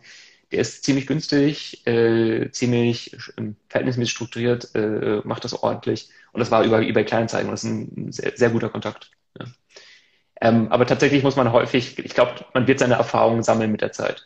Je nachdem, wie, was für ein Portfolio man aufbauen möchte. Also wenn man halt eben mehrere Wohnungen haben möchte, macht schon Sinn, einen guten Partner zu haben. Ja. Ähm, und auch nicht zu viel zu falschen. Also ich glaube, also beim Handwerker äh, ähm, geht man da ja auch häufig hin und sagt, ach komm, das geht ja noch günstiger. Ich glaube, es hilft auch da wirklich eine gute Beziehung aufzubauen. Ja. Ähm, klar sollte er dich nicht über den Tisch hauen, ja, äh, über den Tisch ziehen, aber ähm, ich glaube, es hilft wirklich sehr, einen guten Partner zu haben, den du auch mal schnell anrufen kannst und sagen kannst, ach guck mal hier, wir hatten das doch jetzt gerade fertig gemacht und das passiert jedes Mal ähm, da läuft jetzt gerade irgendwie die Waschmaschine, den, die wurde gerade neu angeschlossen, aber irgendwie läuft da Wasser aus, kannst du dir das mal anschauen? Und dann steht er am nächsten Morgen um 7.30 Uhr da auf der Matte äh, und kümmert sich drum. Das ist, das bedeutet, das, das, das macht sehr viel aus. Also so ein gutes Netzwerk zu haben, macht echt eine Menge aus. Ja, ja. Ich gucke mal noch mal so ein bisschen auf die Fragen hier, weil wir haben uns ja, und ich habe immer vorgenommen, mehr auf die Fragen einzugehen als letzte Sehr Mal. Gerne. Meine Frau hat mir, siehst du, die hilft mir nämlich auch immer ganz viel. Ähm, die hat mir ja schon mal die Fragen reingeworfen. Ähm, ja. Also zwei Fragen waren hier noch. Ähm, also einmal nach welchen Kriterien sucht ihr eure Mieter aus? Und dann auch so die Frage, ähm, wie gehst du damit um, wenn eine Wohnung drei bis vier Monate unvermietet bleibt? Ja, ähm, ähm, das ist eine sehr gute Frage, ja. Ähm, äh, äh, ich muss aber schauen, dass ich da jetzt irgendwie zu viel weiter aushole bei, dem, bei der letzten Frage, wegen dem unvermietet. Ähm, bezüglich des Mieters, ähm, was ich tatsächlich festgestellt habe, ich, also würde mich deine Meinung würde mich interessieren, weil du ja auch möbliert vermietest ähm, in, in, in der Großstadt. Ähm, und zwar ähm, habe ich festgestellt, es macht definitiv Sinn, strenger zu sein. Das habe ich auch schon häufiger gehört von anderen Immobilieninvestoren und ich dachte immer, ja, aber ich meine, mein Gott, ich habe jetzt irgendwie, meine, meine Wohnungen sind in der Regel jetzt nicht, die kosten irgendwie nicht 200 Euro im Monat Miete, sondern die kosten irgendwie ein paar Euro mehr. Ähm, und dann wirst du da automatisch gute Mieter haben. Aber das stimmt nicht. Ähm, es macht wirklich äh, viel mehr Sinn, da auch sehr kritisch zu sein und ähm, sich wirklich alle Dokumente zu holen. Ähm, wir hatten das jetzt tatsächlich so, dass wir, das ist, ist ein, äh, eines der ersten Projekte, die wir hatten, da war jetzt für sechs Monate war da, ähm, ja, da haben wir uns, da habe ich mich vielleicht ein bisschen auch überreden lassen. Das ist eine Zwei-Zimmer-Wohnung, ja, ähm, ähm, 60 Quadratmeter. Und da sind dann, und das ist ein Schlafzimmer und ein Wohnzimmer, aber das Wohnzimmer hat wohl ein äh, Schlafsofa. Und dann ist da, sind da vier Leute aus, aus dem Ausland reingegangen, ja, äh, ähm, und ähm, ich dachte halt die ganze Zeit vier Leute, ja, äh, und das sind halt auch, es, ist, es, sind keine Pärchen, sondern zwei Männer, zwei Frauen, ja, die Frauen haben irgendwie ein Schlafzimmer, das schöne Bett bekommen, äh, das Boxspringbett, die Männer haben dann eben auf dem Schlafsofa geschlafen, das war, glaube ich, ist, ich, 1,40 breit oder 60, nee, 1,40, 1,60 breit. Und äh, ja, das nach sechs Monaten sah die Wohnung auch aus und ähm, da war ich auch, also gut, das war jetzt die Mieterwahl. Ähm, und auch, dass es einfach viel zu viele Leute sind für einen zu kleinen Raum. Ähm, ich habe ja auch, ganz am Anfang kam auch die Frage, was haltet ihr von Einzimmerwohnungen? Ich habe auch, ähm, äh, ich weiß nicht, wie viele, müssen wir gerade schauen, zwei, drei Einzimmerwohnungen und äh, habe dann auch drüber nachgedacht, da mal ein Bett reinzustellen, aber man könnte ja auch noch ein Schlafsofa reinstellen, ähnlich so wie bei Airbnb-Wohnungen, die versuchen auch nochmal alles rauszuholen. Ne? Äh, und dann könnten ja doch da nicht nur zwei Leute schlafen, sondern vier Leute. Und wenn da vier Leute schlafen, dann hast du eine ganz andere Zielgruppe, ja? eine kleine Familie und die zahlen natürlich mehr für so eine Einzimmerwohnung, aber ähm, das ist keine gute Idee. Ganz häufig keine gute Idee, ähm, weil das, du hast dann auch ein anderes Klientel, du hast dann auch Leute, die dann anders umgehen und ähm, die, die Abnutzung auch dieser Möbel ist dann nicht so toll. Ähm, genau, aber das ist jetzt beim Möblierten der Fall. Ähm, ich habe auch äh, ja eine ganz äh, äh, simple Wohnung. Ähm, da habe ich Mieter drin, die machen vieles selber. Die, äh, wenn es ja irgendwie mal so einen kleinen kleines Leck gibt, dann macht das der, der Mann selber. Ähm, wenn es irgendwie Probleme gibt mit dem Abwasser oder mit sonst etwas, fragt er mich, ob es okay ist, ob er, dass er halt irgendwie einen Handwerker beauftragt oder dass er irgendwie zum Baumarkt fährt ähm, und das Endstück holt und das dann selber montiert. Ich weiß, der, der kriegt das so einigermaßen hin und dann willige ich dem ein und das ist halt mega hilfreich. Ja. Also es macht wirklich Sinn, strenger bei der Mieterauswahl zu sein, ähm, auch wenn man wirklich desperate ist, also wenn man denkt, verdammt, das Ding steht jetzt irgendwie eine Monate leer ja, und ich brauche jetzt irgendwie unbedingt einen Mieter, macht es Sinn, trotzdem dann strenger zu sein, zu sagen, nee, er hat nicht alle Dokumente äh, eingereicht oder äh, könnte äh, ähm, vielleicht doch irgendwie ein Problemfall werden, ähm, kann ich jedem nur empfehlen, mach's nicht. Ja. Ähm, genau. Wie ist deine Erfahrung? Gerade im Bild, ich, hatte, ich, hatte, ich hatte bisher, weil, weil ich ja wahrscheinlich noch hochpreisiger mache als du in den WG. also ich bin da, ich bin da, bin da sehr hochpreisig unterwegs, denke ich. Also so 600, 700 Euro, 750 Euro das, das, das teuerste Zimmer quasi und habe das als Zielgruppe mir mal auserkoren, so was du angesprochen hast hier in Berlin, so Programmierer. Ich habe zum Beispiel ganz viele von Zalando bisher gehabt, ja, ähm, in Kreuzberg in der Wohnung. Aber das war auch die Wohnung, wo ich jetzt den enormen Durchlauf hatte, weil die kommen dann aus dem Ausland und dann doch wieder nicht und Probezeit und so weiter. Ähm, und jetzt war ich tatsächlich so ein bisschen desperate, wie du gerade meintest, ähm, und habe jetzt mal zwei jungen Mädels eine Chance gegeben.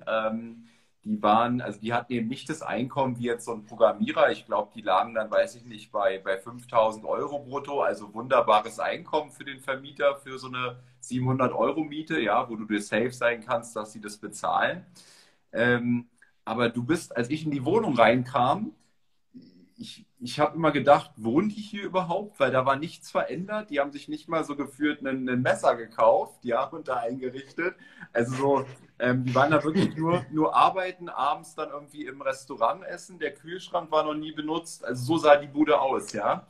Und okay. dann weißt du halt auch immer, dass das nicht so langfristig ist. Die, die ich ja. jetzt drin habe, die jungen Mädels, die, die kamen da schon, schon beim Mietvertrag unterschreiben mit so einer Freundin an, der Pulle Sekt und die haben sich schon eingerichtet und können wir das hier streichen und machen und tun und so weiter.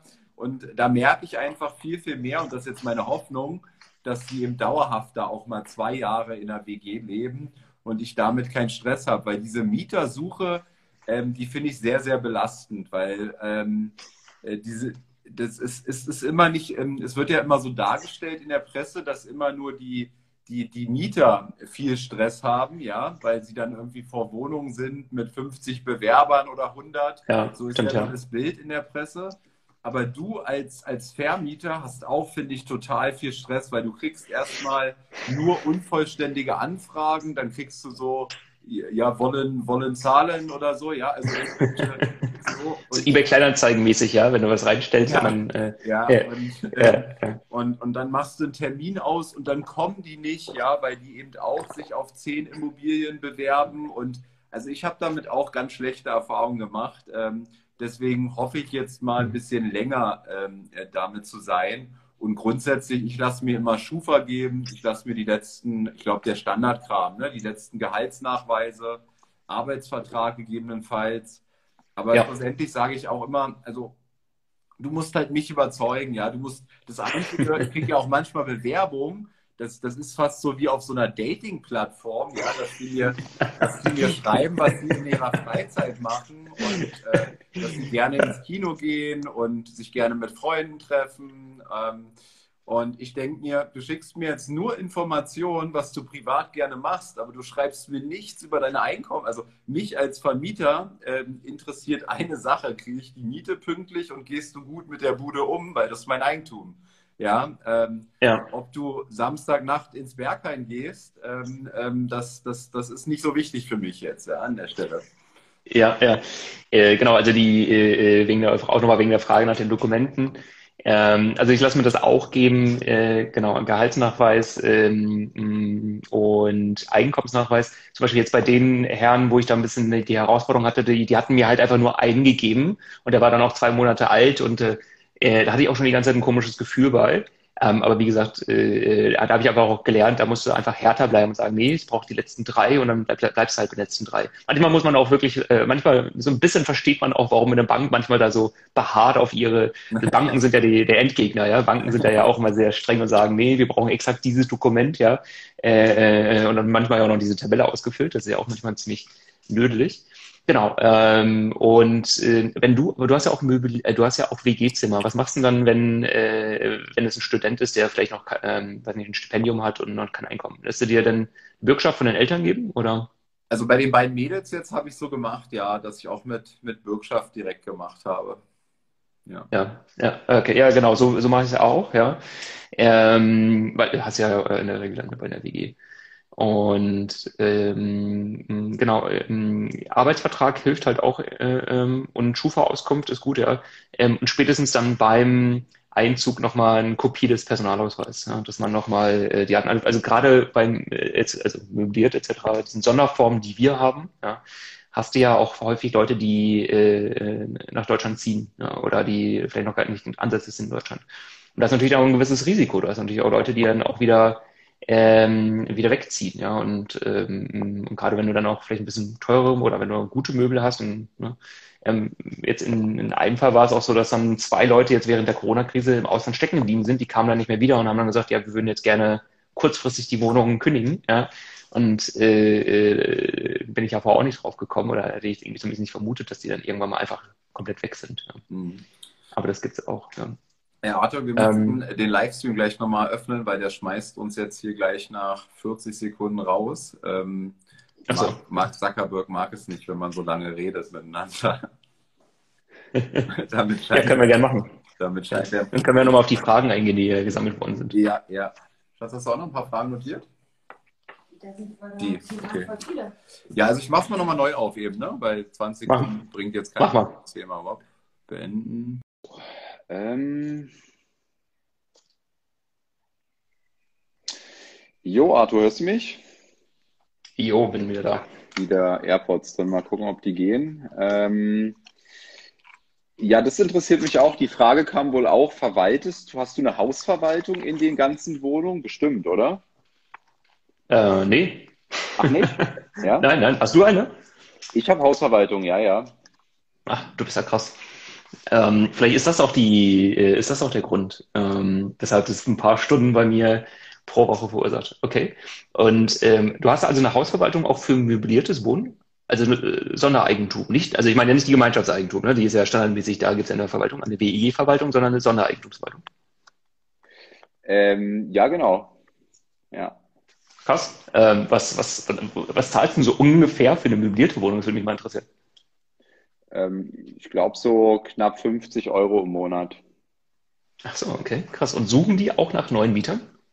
Nee, das, das, das kann man machen, aber das, das, das mache ich nicht über die, weil ähm, das, das machen die so auf dem halben Arsch, da habe ich keine Lust drauf. Also gerade wenn ich, also das macht mir dann schon immer ein bisschen Sorge, wenn ich weiß, okay, ähm, die sind ähm, jetzt in zwei Monaten muss die vermietet sein ähm, und da sucht jemand nicht mit vollem, mit vollem Einsatz, dann, dann lässt mir das keine Ruhe. Okay, das ist ja krass. Ähm, ist eine gute Idee. Also ich habe tatsächlich, äh, ja, also das Mehrfamilienhaus, das wird bei mir von der Verwaltung verwaltet. Äh, die Wohnungen, die eben nicht, äh, äh also die Wohnungen, die nicht äh, möbliert sind oder keine WG sind, ähm, da braucht man auch keine Verwaltung, da braucht man ja nur einmal im Jahr eine Abrechnung. Ähm, was ich nutze, ist tatsächlich äh, für die normal vermieteten Wohnungen ähm, vermietet.de. Äh, es ist auch kostenlos in der Basis. Ja. Ähm, die, die, checken automatisch äh, äh, Mieteingänge und checken automatisch auch, also gleichen das dann auch ab. Das heißt, du legst den Mieter an, das Objekt an ähm, und die, die machen einen Abgleich und geben dir auch ähm, wenn der Mieter halt nicht mehr zahlt oder, oder, oder verspätet zahlt oder sowas. Ja, Weil das ist ja eigentlich auch das Risiko, wenn du so ein gewisses Portfolio hast. So, aber ansonsten müsstest du dann nur einmal im Jahr eine Abrechnung machen. Und selbst das machen die. Das heißt, ich tippe dann alle meine Daten ein und die, die rechnen das dann ab. Ähm, für die normale Wohnung ähm, oder für die normale äh, Wohnung würde ich wahrscheinlich keine Verwaltung haben. Also ich glaube, das schafft man wirklich noch so, so irgendwie so eine Handvoll oder auch mehr, ähm, das nebenberuflich, fast egal welchen Job, so ein Wochenende, wenn du ein bisschen motiviert bist, schaffst du schon. Also würde ich sagen, ja. In der Regel hast du da ja auch nicht viel Aufwand. Und ähm, Sonderformen sind natürlich immer deutlich, deutlich, deutlich aufwendiger. Ja, ja und dann äh, nochmal eine Frage, ähm, das interessiert mich ja, weil du bist ja beruflich super eingespannt, also könnte ich mir zumindest vorstellen. Ähm, wie, wie, wie schaffst du es denn nebenbei äh, quasi noch so zu wachsen mit deinen Immobilien? Ja, äh, genau wie bei dir ja, äh, äh, habe hab ich hinter mir ja eine, äh, eine starke Frau. Ähm, und äh, die, die hilft mir enorm. Ja. Also äh, ich hätte das alles äh, bei weitem nicht geschafft, hätte ich, äh, ich meine Partnerin, ähm, die, die macht das. Ähm, die macht das jetzt sogar seit ein paar Monaten mehr oder weniger hauptberuflich. Ja. Das hat er sich so ergeben durch eben einen, einen, Jobwechsel äh, bei ihr. Und äh, da hat er sich so ein bisschen umgeschaut und hat sie sich halt eben um die ähm, um die Möblierung weiter äh, gekümmert. Also es waren ein paar Wohnungen immer noch nicht ganz eingerichtet, äh, waren noch nicht vollständig möbliert. Das hat sie vorher auch nebenberuflich mit mir gemacht und jetzt hat sie es hauptberuflich gemacht. Ähm, also zumindest die Einrichtung. Es hat wirklich viel Zeit gekostet, wie gesagt, äh, mal mit dem Handwerker zu sprechen, mit der Verwaltung. Äh, dann hast du da halt irgendwie, keine Ahnung, funktioniert das Internet nicht, dann muss der Techniker noch mal kommen. Ja?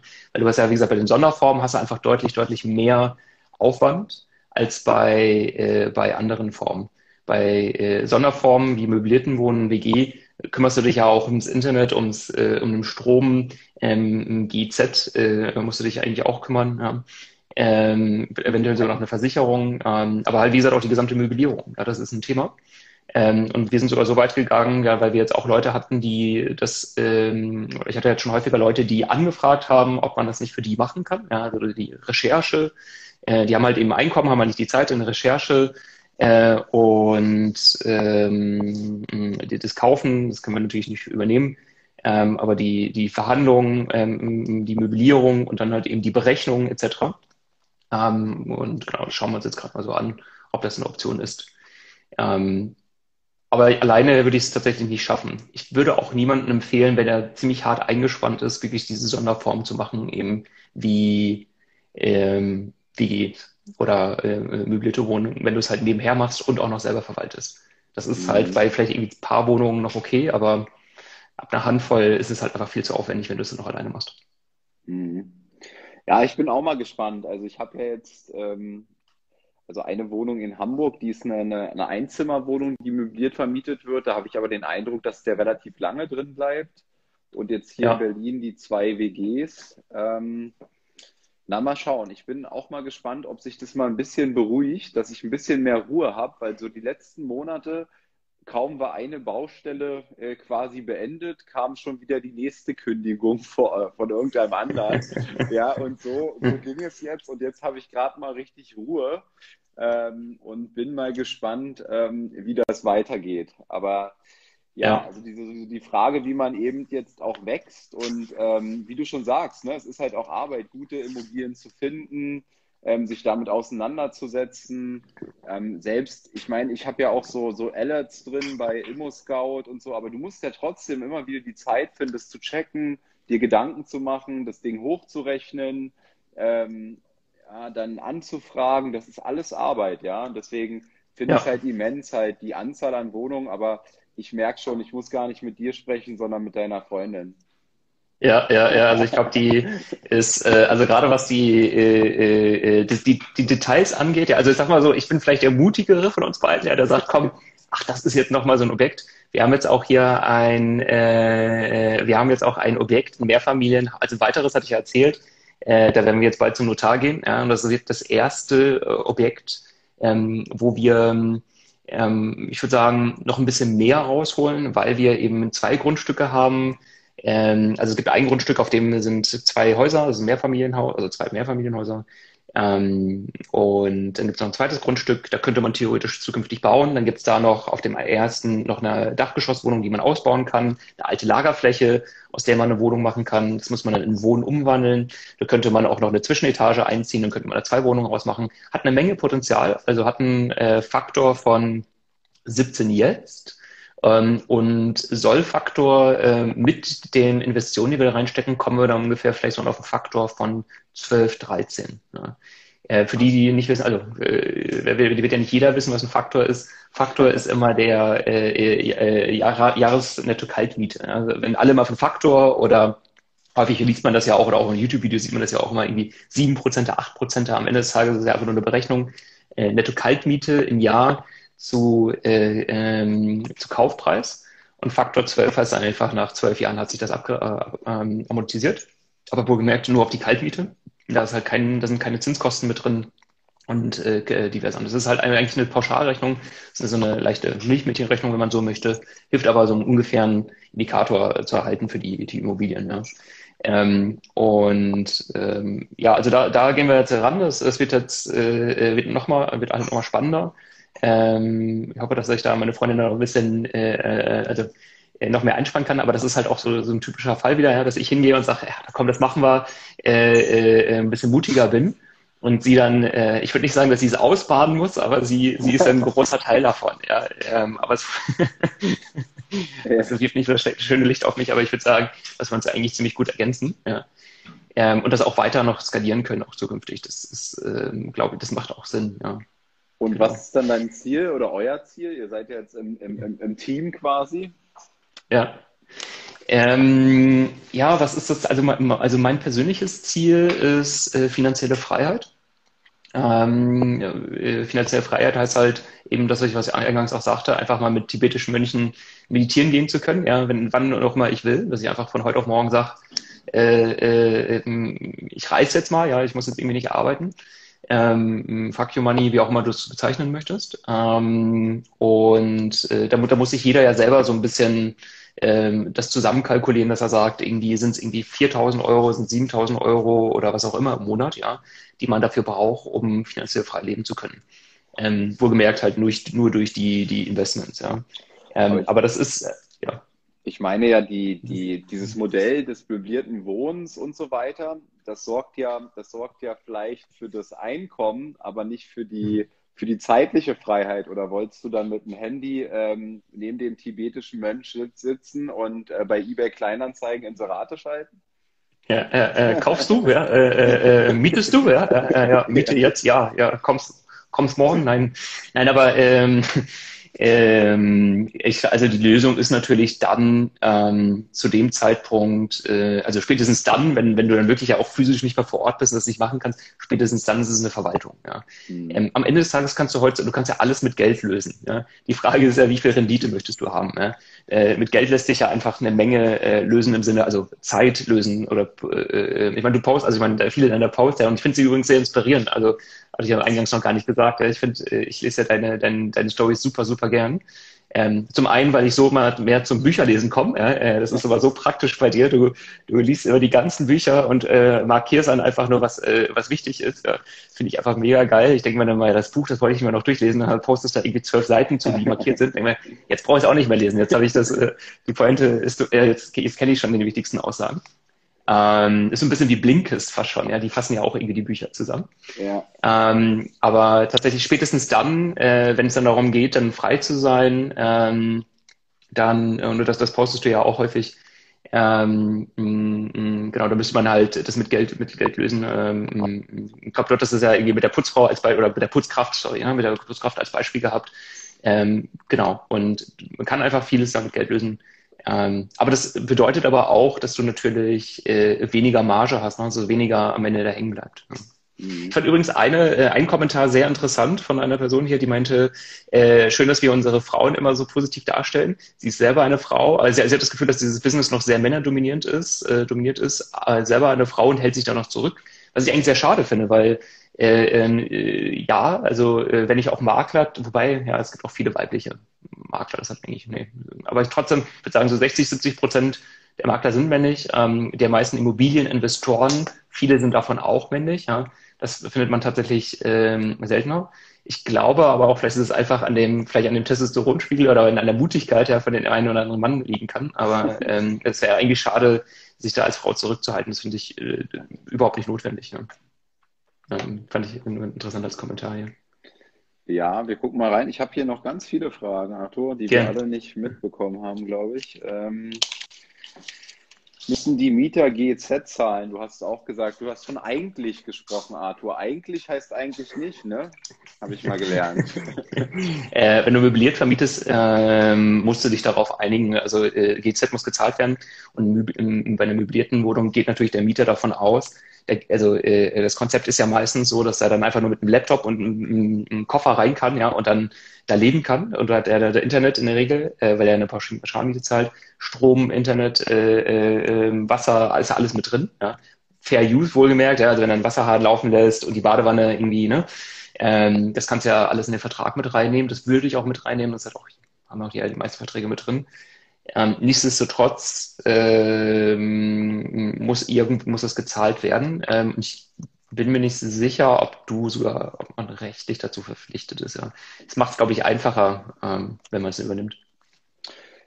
Ja, bei mir ist es auch so, dass ich es dass übernehme. Ähm, aber ja, ich bin ja gerade sowieso so ein bisschen am Gucken in Berlin, Thema Mietendeckel, wie das Ganze vertraglich zu lösen ist. Ähm, das ist ja auch eine Herausforderung, ähm, zumindest in der Zeit, wo der Mietendeckel jetzt besteht. Ähm, aber ja, GZ äh, zahle ich auch bei den, bei den Wohnungen. Mhm. mhm. Achtet ihr, bitte, Achtest du bei der Wohnungssuche auf das Hausgeld, da das Hausgeld ja von der Rendite abgezogen wird? Von der Rendite abgezogen wird. Also äh, ich achte, die, ich verstehe die Frage nicht ganz. Also die, äh, also bei der bei dem Hausgeld ist es ja so, dass du, es kommt ja, also wir, äh, wir beide sind, glaube ich, da so Ausnahmefälle, halt, in denen wir halt möbliertes Wohnen haben. Ich würde das nicht jedem empfehlen. Ähm, vor allem halt nicht, also in der Regel kannst du es ja nicht außerhalb der irgendwie Top Ten Großstädte Deutschlands machen. Ähm, und auch schon gar nicht irgendwie in Speckgürteln. Und äh, also da ist ja die, die Lage ja enorm wichtig. Ähm, und ich muss auch generell sagen, dass äh, diese, diese Form nicht, deswegen gehe ich ja jetzt auch mehr auf Mehrfamilienhäuser oder auch eher vielleicht sogar Wohnungen im, oder außerhalb oder in anderen Gebieten. Du hast ja selber erzählt, du bist was irgendwo in, war das, Magdeburg oder so, ne? Ähm, ja, genau. Genau, ja. Äh, ähm, und äh, also auch außerhalb von Berlin anscheinend. Ähm, das ist schon eine Sonderform. Ähm, Aber solltest da ist verraten, das ja, weil jetzt gucken ja alle in Magdeburg nach Wohnung. Nee, das war, ach, das war doch die ganz andere Stadt, die du erwähnt hattest. äh, ich habe ja nur Magdeburg gesagt. Ähm, genau. Ja. Es ist der Geheimtipp, ja. Es ist der Geheimtipp. Ja. Ist, äh, das werden wir jetzt nicht schaffen. Ähm, aber die, äh, ähm, genau, die Sonderformen sind blöd. So, und bei den Sonderformen ist es so, dass du ja äh, das gesamte Hausgeld mit, mit reinrechnest. Da ist es ja völlig egal, weil der Mieter zahlt eine Pauschalmiete, äh, äh, bei die, ne, ähm, auch bei einem WG-Zimmer oder möbliert ähm, für eine Pauschalmiete und wenn es dann irgendwie 1000 Euro sind, ja, dann ähm, ist da halt alles mit drin. Das ist egal, wie hoch das Hausgeld ist. Also desto niedriger, desto besser. Bei der normalen Wohnung ist es so, dass du ja einen Teil des Hausgeldes auf den Mieter umlegen kannst ähm, und Teil nicht. Ähm, achte ich da drauf? Ähm, welchen Teil? Nein. Ähm, achte ich da drauf, ob das Hausgeld hoch ist? Ja, weil, was ich ja auch häufiger gesehen habe, ist, dass Hausgelder ähm, meistens häufig sehr hoch sind auch bei kleinen Wohnungen. Also kleine Wohnungen sind manchmal wirklich sehr lukrativ, gerade in größeren Städten in guter Lage, also in sehr guter Lage. Aber ähm, du hast dann häufig auch ein sehr hohes Hausgeld, weil eben ähm, die Umrechnung ein bisschen anders stattfindet. Also es gibt ja auch Verwaltungen, da wird nicht immer auf einen Quadratmeter gerechnet. Also wenn du nur eine 30 Quadratmeter Wohnung hast, zahlst du nicht nur 30 Quadratmeter von eben von dem Gesamten, sondern auch manchmal pro Einheit. Ja, darauf muss man achten. Das, äh, das kann ja, das Genick brechen jetzt vielleicht nicht unbedingt, aber das könnte halt echt schwierig werden. Ähm, und äh, was ich auch schon häufiger gesehen habe, ist, dass äh, äh, Wohnungseigentümergemeinschaften verschuldet sind. Dass die äh, einen Kredit aufgenommen haben, weil die halt vorher nicht genügend zurückgelegt haben. Und da ist es eigentlich wichtig, wichtiger, ja, also das, das habe ich jetzt letztens, ich habe mich noch gewundert, warum ist denn das Haus, also ich habe ja auch Vergleichswerte, oder das sieht man ja auch, wenn du äh, auf den ganzen Portalen schaust, hast ja Vergleichswerte. Und diese Vergleichswerte, äh, äh, dann siehst du ja irgendwie für so eine 70 Quadratmeter Wohnung, 60 Quadratmeter hast du dann irgendwie mal so 190, 200 Euro äh, äh, Hausgeld. Ähm, und dann hast du halt irgendwie bei einer 30 Quadratmeter oder, weiß nicht, 28 Quadratmeter Wohnung manchmal auch 200 Euro. Und dann denke ich mal, wie kann das denn sein? Das ist, das ist in der Tat, da muss man drauf achten. Ich finde da eigentlich wichtiger zu sagen, ähm, dass man eher auf die Rücklage achtet. Denn in dem Moment, wo du dir eine Wohnung kaufst, nicht ein Mehrfamilienhaus, eine Wohnung, ähm, kaufst ja in der Regel immer die Rücklage mit. Das heißt, wenn du diese eine Wohnung kaufst für 100.000, äh, wenn wir das Beispiel nehmen, ähm, dann äh, gibt es ja in der Regel eine Rücklage und wenn das irgendwie sieben oder 10.000 sind, äh, äh, oder wenn, also in der Regel ist es ja ein ganz großer Betrag und wenn du es dann runterrechnest auf deine Wohnung, dann sind es dann irgendwie sieben, acht, neun, äh, was auch immer, 1.000, dann kannst du das davon eigentlich abziehen, weil rein, also rein rechnerisch kaufst du damit ja diese, äh, sagen wir mal, sind irgendwie 10.000 Euro, die auf deine äh, Wohnung damit fallen, kaufst du dir mit 10.000 Euro wieder ein. Ähm, und äh, da ist übrigens, wenn wir schon dabei sind, ganz wichtig, äh, das auch in den Kaufvertrag mit reinzunehmen, damit die Grunderwerbsteuern auch niedriger sind. Ja. Aber das äh, führt jetzt weiter. Wie siehst du das? Ja, also das mit dem Kaufvertrag hatte ich letztens auch mal gepostet, ähm, mhm. weil es mir auch jetzt erstmal, die, ich glaube, die in den letzten zwei Deals so bewusst wurde. Ich wollte jetzt mal checken, wie ich es in der Vergangenheit gemacht habe in den Kaufverträgen, habe ich noch gar nicht, ob das immer so gemacht wurde, weil mir war das nie bewusst. Also dass dir dass du die Instandhaltungsrücklage separat ausweisen musst, weil eben die Grunderwerbsteuer auf Basis dessen ähm, oder von der Basis abgezogen wird. Und wenn man sich jetzt überlegt, so wie in deinem Beispiel, dass man da, weiß ich nicht, 10.000 Euro Instandhaltungsrücklage mit, mitkauft quasi, davon 6,5 Prozent, ne, äh, macht halt 650 Euro aus, ob sie jetzt ausgewiesen ist oder eben nicht. Ne? Und ähm, mhm das war, das, das, das war mir vorher nie bewusst, aber ähm, da, da hatte ich halt schon drei Wohnungen gekauft, ja. Und so lerne ich halt immer wieder dazu. Und das sind so, so Kleinigkeiten. Und ähm, ja, ich bin mal gespannt. Ich werde es demnächst auch mal posten, ob das tatsächlich immer gemacht wurde oder in Einzelfällen nicht. War es bei dir immer Standard? Hast du mal drauf geachtet? War es in jedem Kaufvertrag drinne? Oder wusstest du es mit der ersten Wohnung schon? Ähm, ich hatte echt Glück bei der ersten Wohnung, ähm, hat mir der Verkäufer gesagt, äh, man sollte es mit reinnehmen. Ähm, also apropos Kaufvertrag, genau. Äh, der hatte mir gesagt, äh, äh, Rücklage mit reinnehmen. Und dann hat er mir den Tipp gegeben, ähm, auch die Küche mitzunehmen, weil die erste Wohnung war halt nicht eine möblierte, sondern eine ganz normale äh, äh, äh, Wohnung. Und äh, da ist nämlich eine Einbauküche mit drin genommen und die haben wir als Wert mit reingenommen. Und die Rücklage, so wie die Einbauküche oder selbst wenn du halt ein Möbel mitkaufst, die unterliegen nicht der Grunderwerbsteuer. Ähm, das heißt, wenn du halt jetzt irgendwie, sagen wir mal, diese 100.000 Euro Wohnung hast, äh, dann gehen wir 10.000, äh, sind da 10.000 Rücklage äh, runtergerechnet auf deine Wohnung und dann nochmal vielleicht irgendwie ein Tausender oder Zweitausender, je nachdem, wie hochwertig die ja ist, die Küche. Ja. Ähm, und die kann ja auch manchmal hochwertiger sein, ja, in deinen Augen. Ähm, dann äh, sind das irgendwie nochmal 12.000, also sind nochmal 2.000 mehr, also in Summe 12.000, die eben nicht der Grunderwerbsteuer unterliegen. Und das macht dann schon eine Menge aus. Ja. Ähm, hm, das wusste ich dann eben durch den Verkäufer, das hat mir geholfen. Aber der dritte Faktor, der, äh, worauf ich auch mal sehr achte, was sehr wichtig ist beim Kaufvertrag, ist, ähm, darüber haben wir uns ja auch unterhalten, ich glaube im Sommer letzten Jahres, ja, ist eben der, ähm, die Aufteilung in Gebäude und Bodenwert. Ja. Also wenn du eine Wohnung kaufst, ist es so, oder auch ein Mehrfamilienhaus, dann ist es so, dass du ja in den Kaufvertrag auch reinschreiben kannst, wie viel das Gebäude, also das Haus wert ist und eben das Grundstück. Ähm, und das macht für den Verkäufer überhaupt nichts aus. Es ist aber essentiell und wichtig eben für deine steuerlichen Vorteile im Nachhinein. Und wenn es da keinen Wert gibt, wenn da nichts im Kaufvertrag steht, dann wird das Finanzamt ein, äh, einen Wert nehmen, den Sie bestimmen. Und alle äh, Abschreibungen, also diese zwei Prozent oder sogar 2,5 Prozent, gelten ja immer nur auf den Gebäudewert. Ja. Deswegen macht es da Sinn, dass dieser Wert da drin steht und natürlich möglichst hoch ist für das Gebäude. Ja. Ähm, dieser Faktor, muss, das wurde mir. Man muss dazu sagen, ähm, ja. was ich jetzt darüber gelesen habe, ist, also das Finanzamt, du kannst da erstmal reinschreiben, was du willst in den Kaufvertrag und das dient als mhm. gutes Verkaufsargument für dich, dass du halt sagst, liebes Finanzamt, hier schaut mal her, ähm, von den 200.000 Euro, die ich für die Wohnung bezahlt haben, habe, sind 160.000 auf, Grund, ähm, auf Gebäude und der Rest auf Grund und Boden. Aber Sie müssen sich nicht daran halten, ja. Ähm, Sie können immer noch auf Ihre Tabelle zurückgreifen. Denn Klar. ich habe mal diese, das könnt ihr auch mal, könnt ihr euch auch mal reinziehen. Also wenn man mal Kaufpreisaufteilung ähm, ähm, bei Google eingibt, dann glaube ich einer der ersten Treffer dann auch ähm, äh, das Finanzamt und da mal die, das Excel-Sheet runterladen. Damit kann man mal die genau. offizielle Klar. Aufteilung berechnen. Und die ist eine Katastrophe. Also sie ist nicht, äh, sie ist nicht so ein bisschen schlecht für den Steuer, also für, für dich, ja, sondern sie ist eine Katastrophe. Also als Beispiel in Berlin bei so einer Wohnung 200.000 Euro gekauft. Da wollen die, ich glaube, Gebäudeanteil 40.000 und 160.000 Grund und Boden. Also so krass ist die, ist die Verteilung laut ähm, dieser Tabelle. Und ähm, ich denke, dass ich mit meiner jetzigen Steuererklärung da ordentlich in die Diskussion gehen werde mit dem Finanzamt, ähm, weil das werde ich nicht akzeptieren, ja, das werde ich mir nicht gefallen lassen. Und hm. jetzt muss ich halt, jetzt muss ich halt verargumentieren, warum das anders ist. Und warum, warum, ähm, warum pisst mich das so sehr an? Vielleicht, das wusste ich ja vorher auch gar nicht. Du hast die, du hast die Abschreibung anges abges äh, angesprochen, ne? Also die Abschreibung genau. ist ja, mhm. in der Regel ist die 2%, sagen wir mal. Ob du jetzt ähm, 100.000 als Basis nimmst, 2%, kannst du 2.000 Euro steuerlich geltend machen im Jahr. Wenn du jetzt 150.000 hast, kannst du schon 3.000 Euro steuerlich geltend machen im Jahr.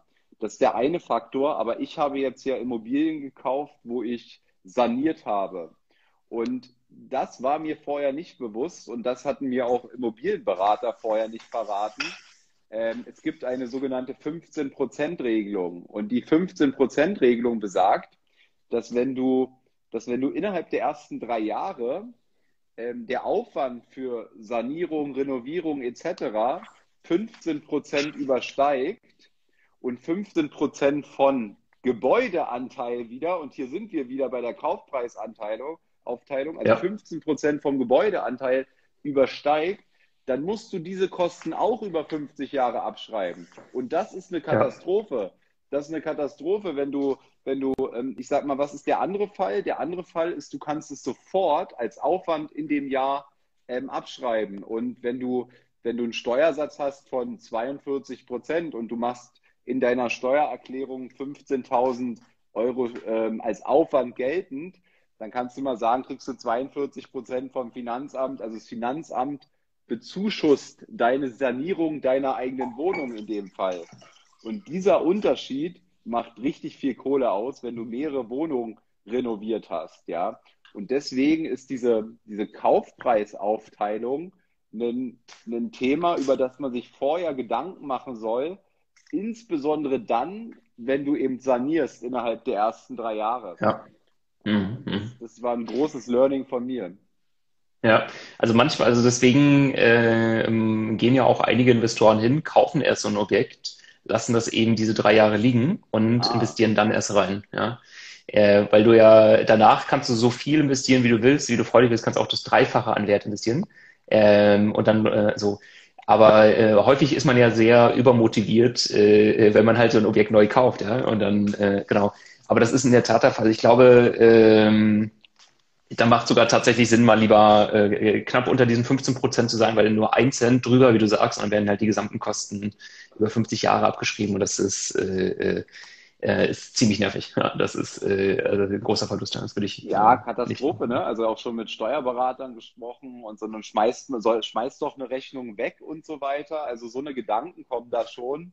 Ähm, ja aber ja, ist krass, ne? Also was, was, was äh, subventioniert, der Staat subventioniert quasi in dem Fall, dass du drei, drei Jahre nichts machst am Objekt und dann anfängst, ja. Also das ist doch.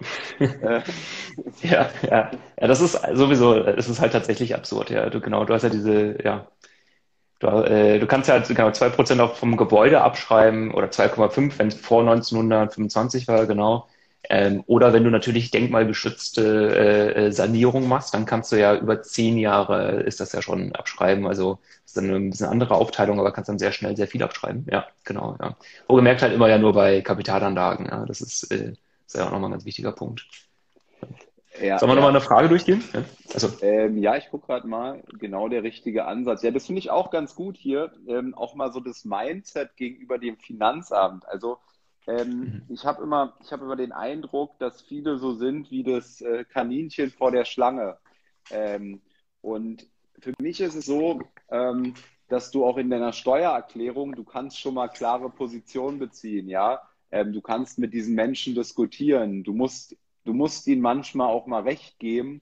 Du musst ihnen manchmal auch wie, wie im Verkauf ihnen Erfolgserlebnisse geben. Ähm, aber man muss sich nicht alles hinnehmen lassen. Und ähm, äh, ich sehe das, ich sehe das tatsächlich so wie ein Game an, was ich da spiele. Ähm, und ähm, dass man gewisse, gewisse Dinge sind einfach diskutierbar, genauso wie die Kaufpreisaufteilung. Das ist ein Richtwert vom Finanzamt.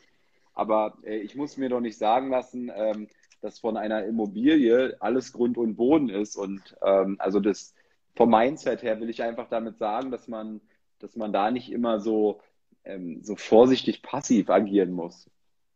Ja, das stimmt, ja.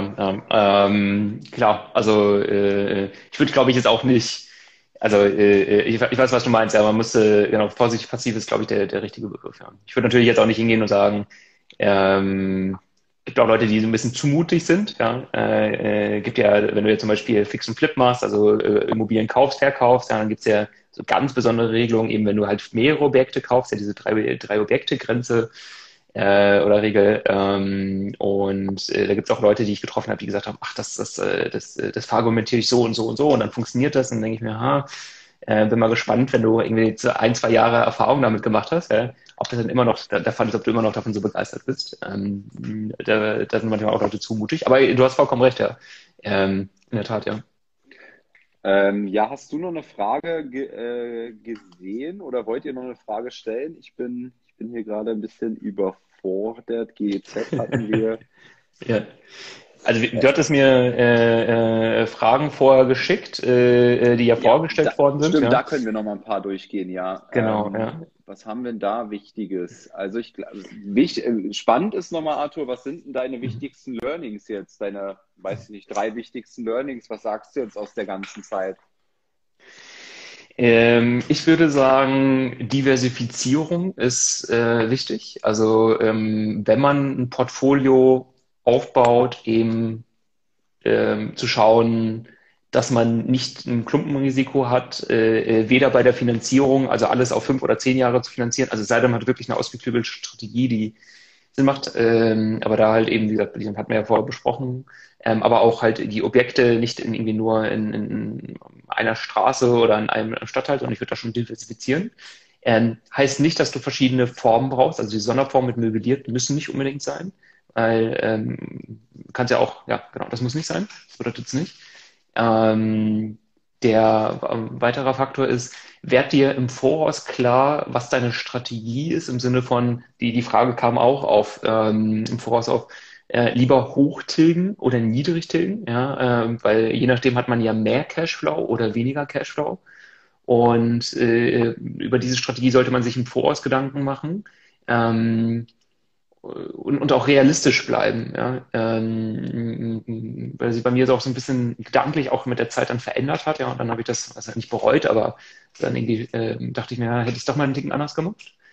Ähm, und was ist das Dritte? Naja, denn, ähm, warte mal ganz kurz der Punkt äh, mit der mit der Tilgung. Was hättest du da anders gemacht? Ähm, also ich bin ich bin am Anfang hingegangen und habe gesagt, hey, äh, ich habe ein Einkommen, ja, ich bin äh, ich arbeite, ähm, verdiene äh, genügend Geld, dass ich mir äh, ein gutes Leben leisten kann. Ähm, und ich brauche kein extra Geld. Ja. Ich habe das dann alles so kalkuliert, dass eben diese Immobilien äh, plus minus null pro Objekt gemacht haben. Ja. Das heißt, ich habe keinen Cashflow übrig. Ähm, und äh, äh, da sagen ja auch manche, hey, das liest ja was ganz anderes, ja, oder irgendwie gibt ja eine Immocation und wie sie alle heißen, und dann heißt es ja hier irgendwie mit dem Objekt muss ja ein paar Prozent Rendite machen, aber ich habe dann die Tilgung dann auch entsprechend so gewählt. Ähm, wohlgemerkt, bei den allerersten Objekten habe ich sogar Sondertilgung mit reingenommen und habe dann auch ähm, teilweise sogar drüber gedeckt, also sogar noch höher getilgt, weil ich gedacht habe, komm, irgendwie 50 Euro oder 100 Euro oder 200 Euro im Monat Minus machen mir jetzt auch nicht so viel aus, das kriege ich auch noch hin und irgendwann wird sich die Miete ja erhöhen, aber dann hast du ja auch immer einen gewissen Druck, ja, diese Miete dann zu erhöhen irgendwie in drei Jahren und dann nochmal in drei Jahren und dann, dann geht die Rechnung erst auf das würde so, weil du, du finanzierst ja über 10, 15 Jahre und äh, äh, wenn du dann dir anschaust, die Tilgung, ja, ähm, Miete jetzt, aber du weißt ja, die Miete geht vielleicht hoch oder ne, dann bin ich halt irgendwie rangegangen und gedacht, ich nehme einfach die Mitte, ich finanziere über 15 Jahre und ich nehme den Wert, den ich halt nach siebeneinhalb Jahren habe. Ähm, wie gesagt, habe halt immer so gerechnet, dass es plus minus null ist. Ähm, aber jetzt, wo wir halt auch feststellen, dass es äh, ein ganz interessantes Business ist ja, ähm, und man das ja auch noch weiter skalieren könnte und noch mehr machen kann, mit meiner Partnerin zusammen, wäre es natürlich ganz nett, wenn es ein bisschen Cashflow generiert, weil man dann natürlich wüsste, ja, wenn wir jetzt äh, noch mehr machen, ja, dann äh, könnte zumindest einer sich äh, äh, äh damit selbstständig machen. Ja. Ähm, und könnte, könnte man halt davon leben. Wohlgemerkt bin ich positiv. Ja. Die, die, ich habe äh, wohlgemerkt nicht zu aggressiv kalkuliert, eher passiv. Ja. Äh, äh, konservativ meine ich, äh, kalkuliert. Äh, bin im äh, positiven Cashflow, aber am Anfang war halt die Idee, äh, völlig egal. Äh, äh, ich brauche keinen weiteren Euro. Ich will einfach plus minus null rauskommen. Also hast du eben, äh, was die Tilgung angeht, auch, ähm, auch mehr als zwei Prozent, also zum Beispiel auch mal drei ja. Prozent, auch vier Prozent? 4 Prozent habe ich, glaube ich, nur einmal, 3,8 war es, glaube ich, das höchste. Also ich habe ja einmal. Ja, ja, ja, genau. ja. Nee, also ich habe dazu, also ich brauche ich brauch diesen Cashflow positiv, nicht weil ich das Geld brauche zum Leben oder damit was zu tun. Mhm. Ich brauche es auch nicht, um mir einen noch besseren Cashflow bei der Bank zu erwirtschaften oder irgendwas, ähm, sondern ich brauche es für mein, für mein Gefühl. Ja, ich, ich, ich brauche irgendwie was Positives äh, Monat für Monat, was ich irgendwie sehe. Da geht Geld weg, da kommt Geld rein und das ist irgendwie, ähm, also ich mache das fast nur fürs Mindset so. Ähm, man könnte, ich müsste mal überlegen, ob ich nicht, ähm, ob ich nicht mal über eine Sondertilgung einmal im Jahr, kannst du ja wahrscheinlich auch in deinen Kreditverträgen auch eine Sondertilgung machen, ob ich das Geld dann zum Beispiel mal gebündelt nehme und in eine Sondertilgung mache.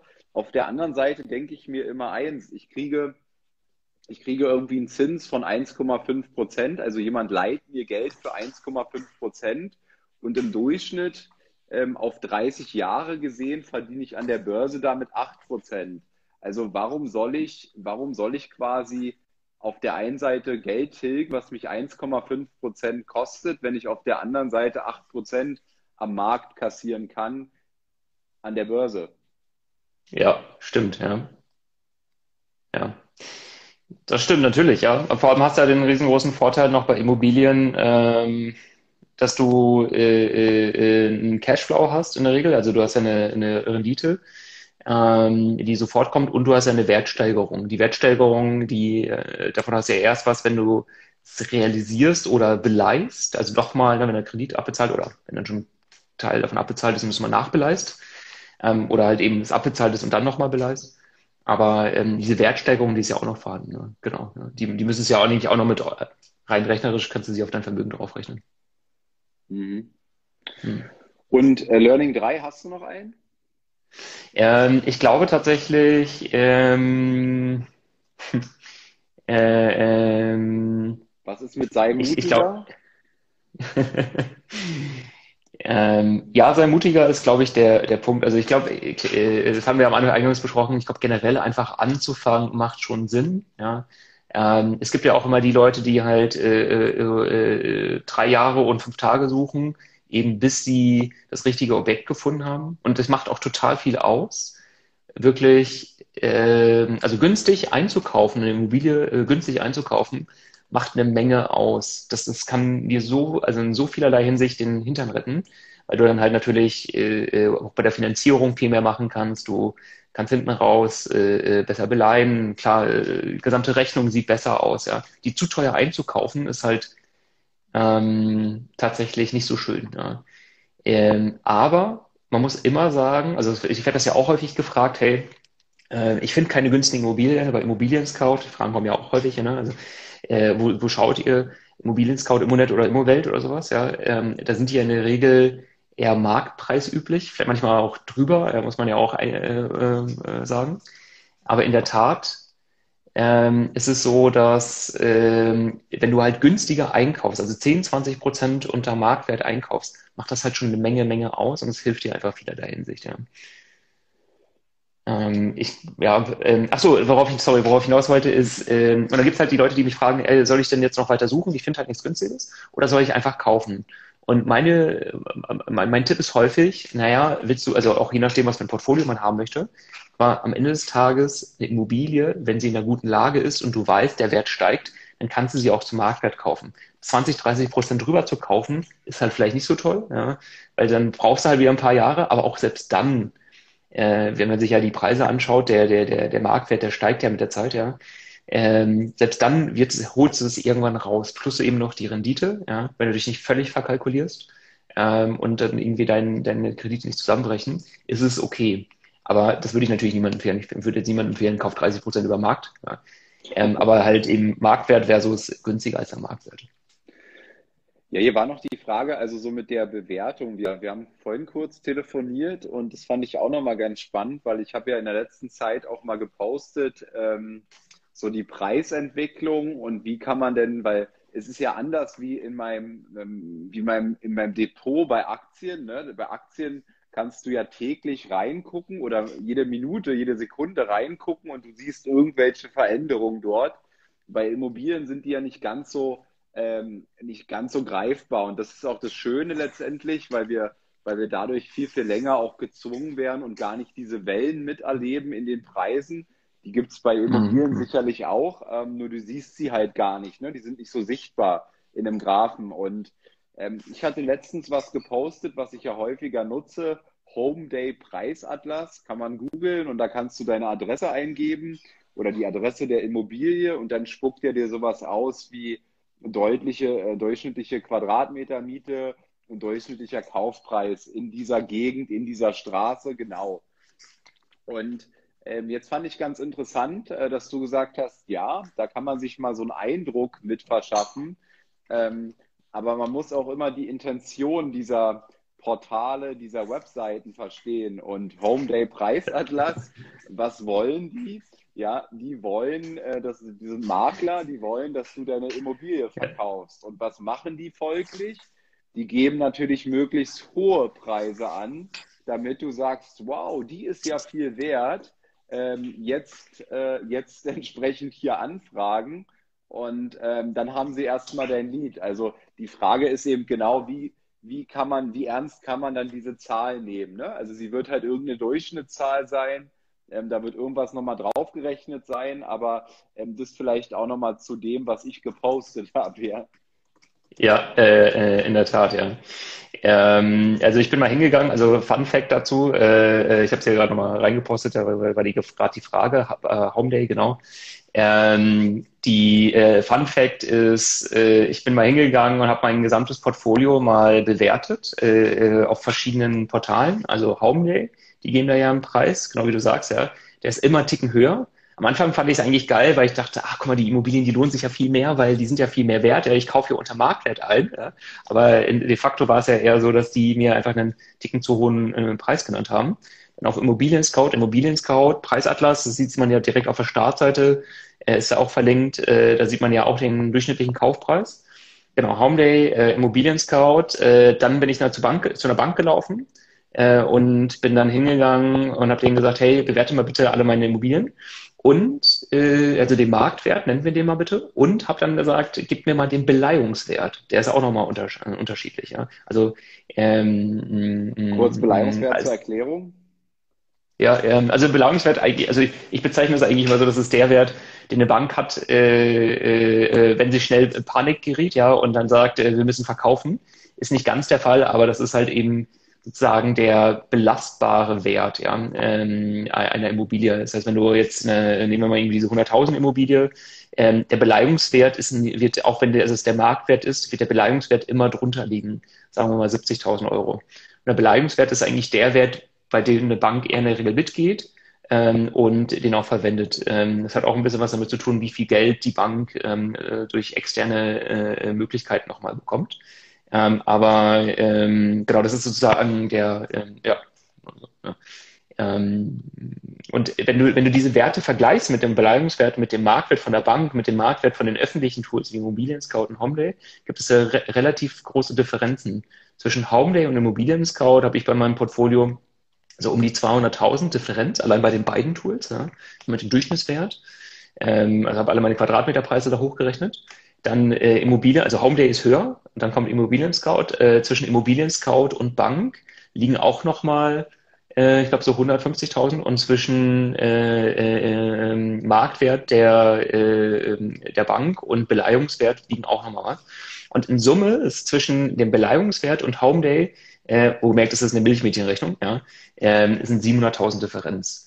Aber da sieht man halt, was, was, für, äh, was für Schwankungsbereiche das sind. Ja. Aber allein den, zwischen den Marktwerten, zwischen Bank und Homeday, sind es, wie gesagt, auch so um die 350.000 äh, Schwankungen. Ja. Ja, und die Bank, die Bank wird ja auch eins machen, also diesen Beleihungswert, ist der, wie du sagst, das ist der todsichere Preis, den sie immer erzielen können, egal was passiert quasi.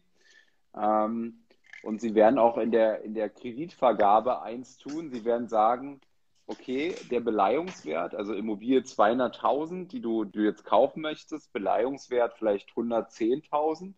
Ähm, oder du kaufst sehr gut ein, wie der Mohammed letztens, den ich, ähm, den ich ja auch im Livestream hatte. Der hat sogar ja. mal eine, eine, eine, Immobilie, eine Wohnung gekauft. Die lag, der Kaufpreis lag unter dem Beleihungswert der Bank. Und ähm, dann, hat, dann hat das Finanzamt sogar ähm, äh, nachgefragt, äh, versteckte Schenkungen vermutet in dem Fall. Ähm, aber, aber, aber sowas, äh, sowas, mhm. sowas Was hat er verraten, was für eine Lage das war? Also war das eine gute Lage, also A-Lage oder eher so Pampa? Nee, nee, das war, ähm, das war da in seinem Heimat, nicht Dorf, aber so eine Kleinstadt äh, bei Hamburg irgendwo in der Nähe. Ich glaube, so eine Stunde von Hamburg entfernt, ähm, in, mhm. äh, in dem mhm. Elternhaus, ähm, wo er aufgewachsen ist. Ähm, mhm. Und da hat man das dann vermutet.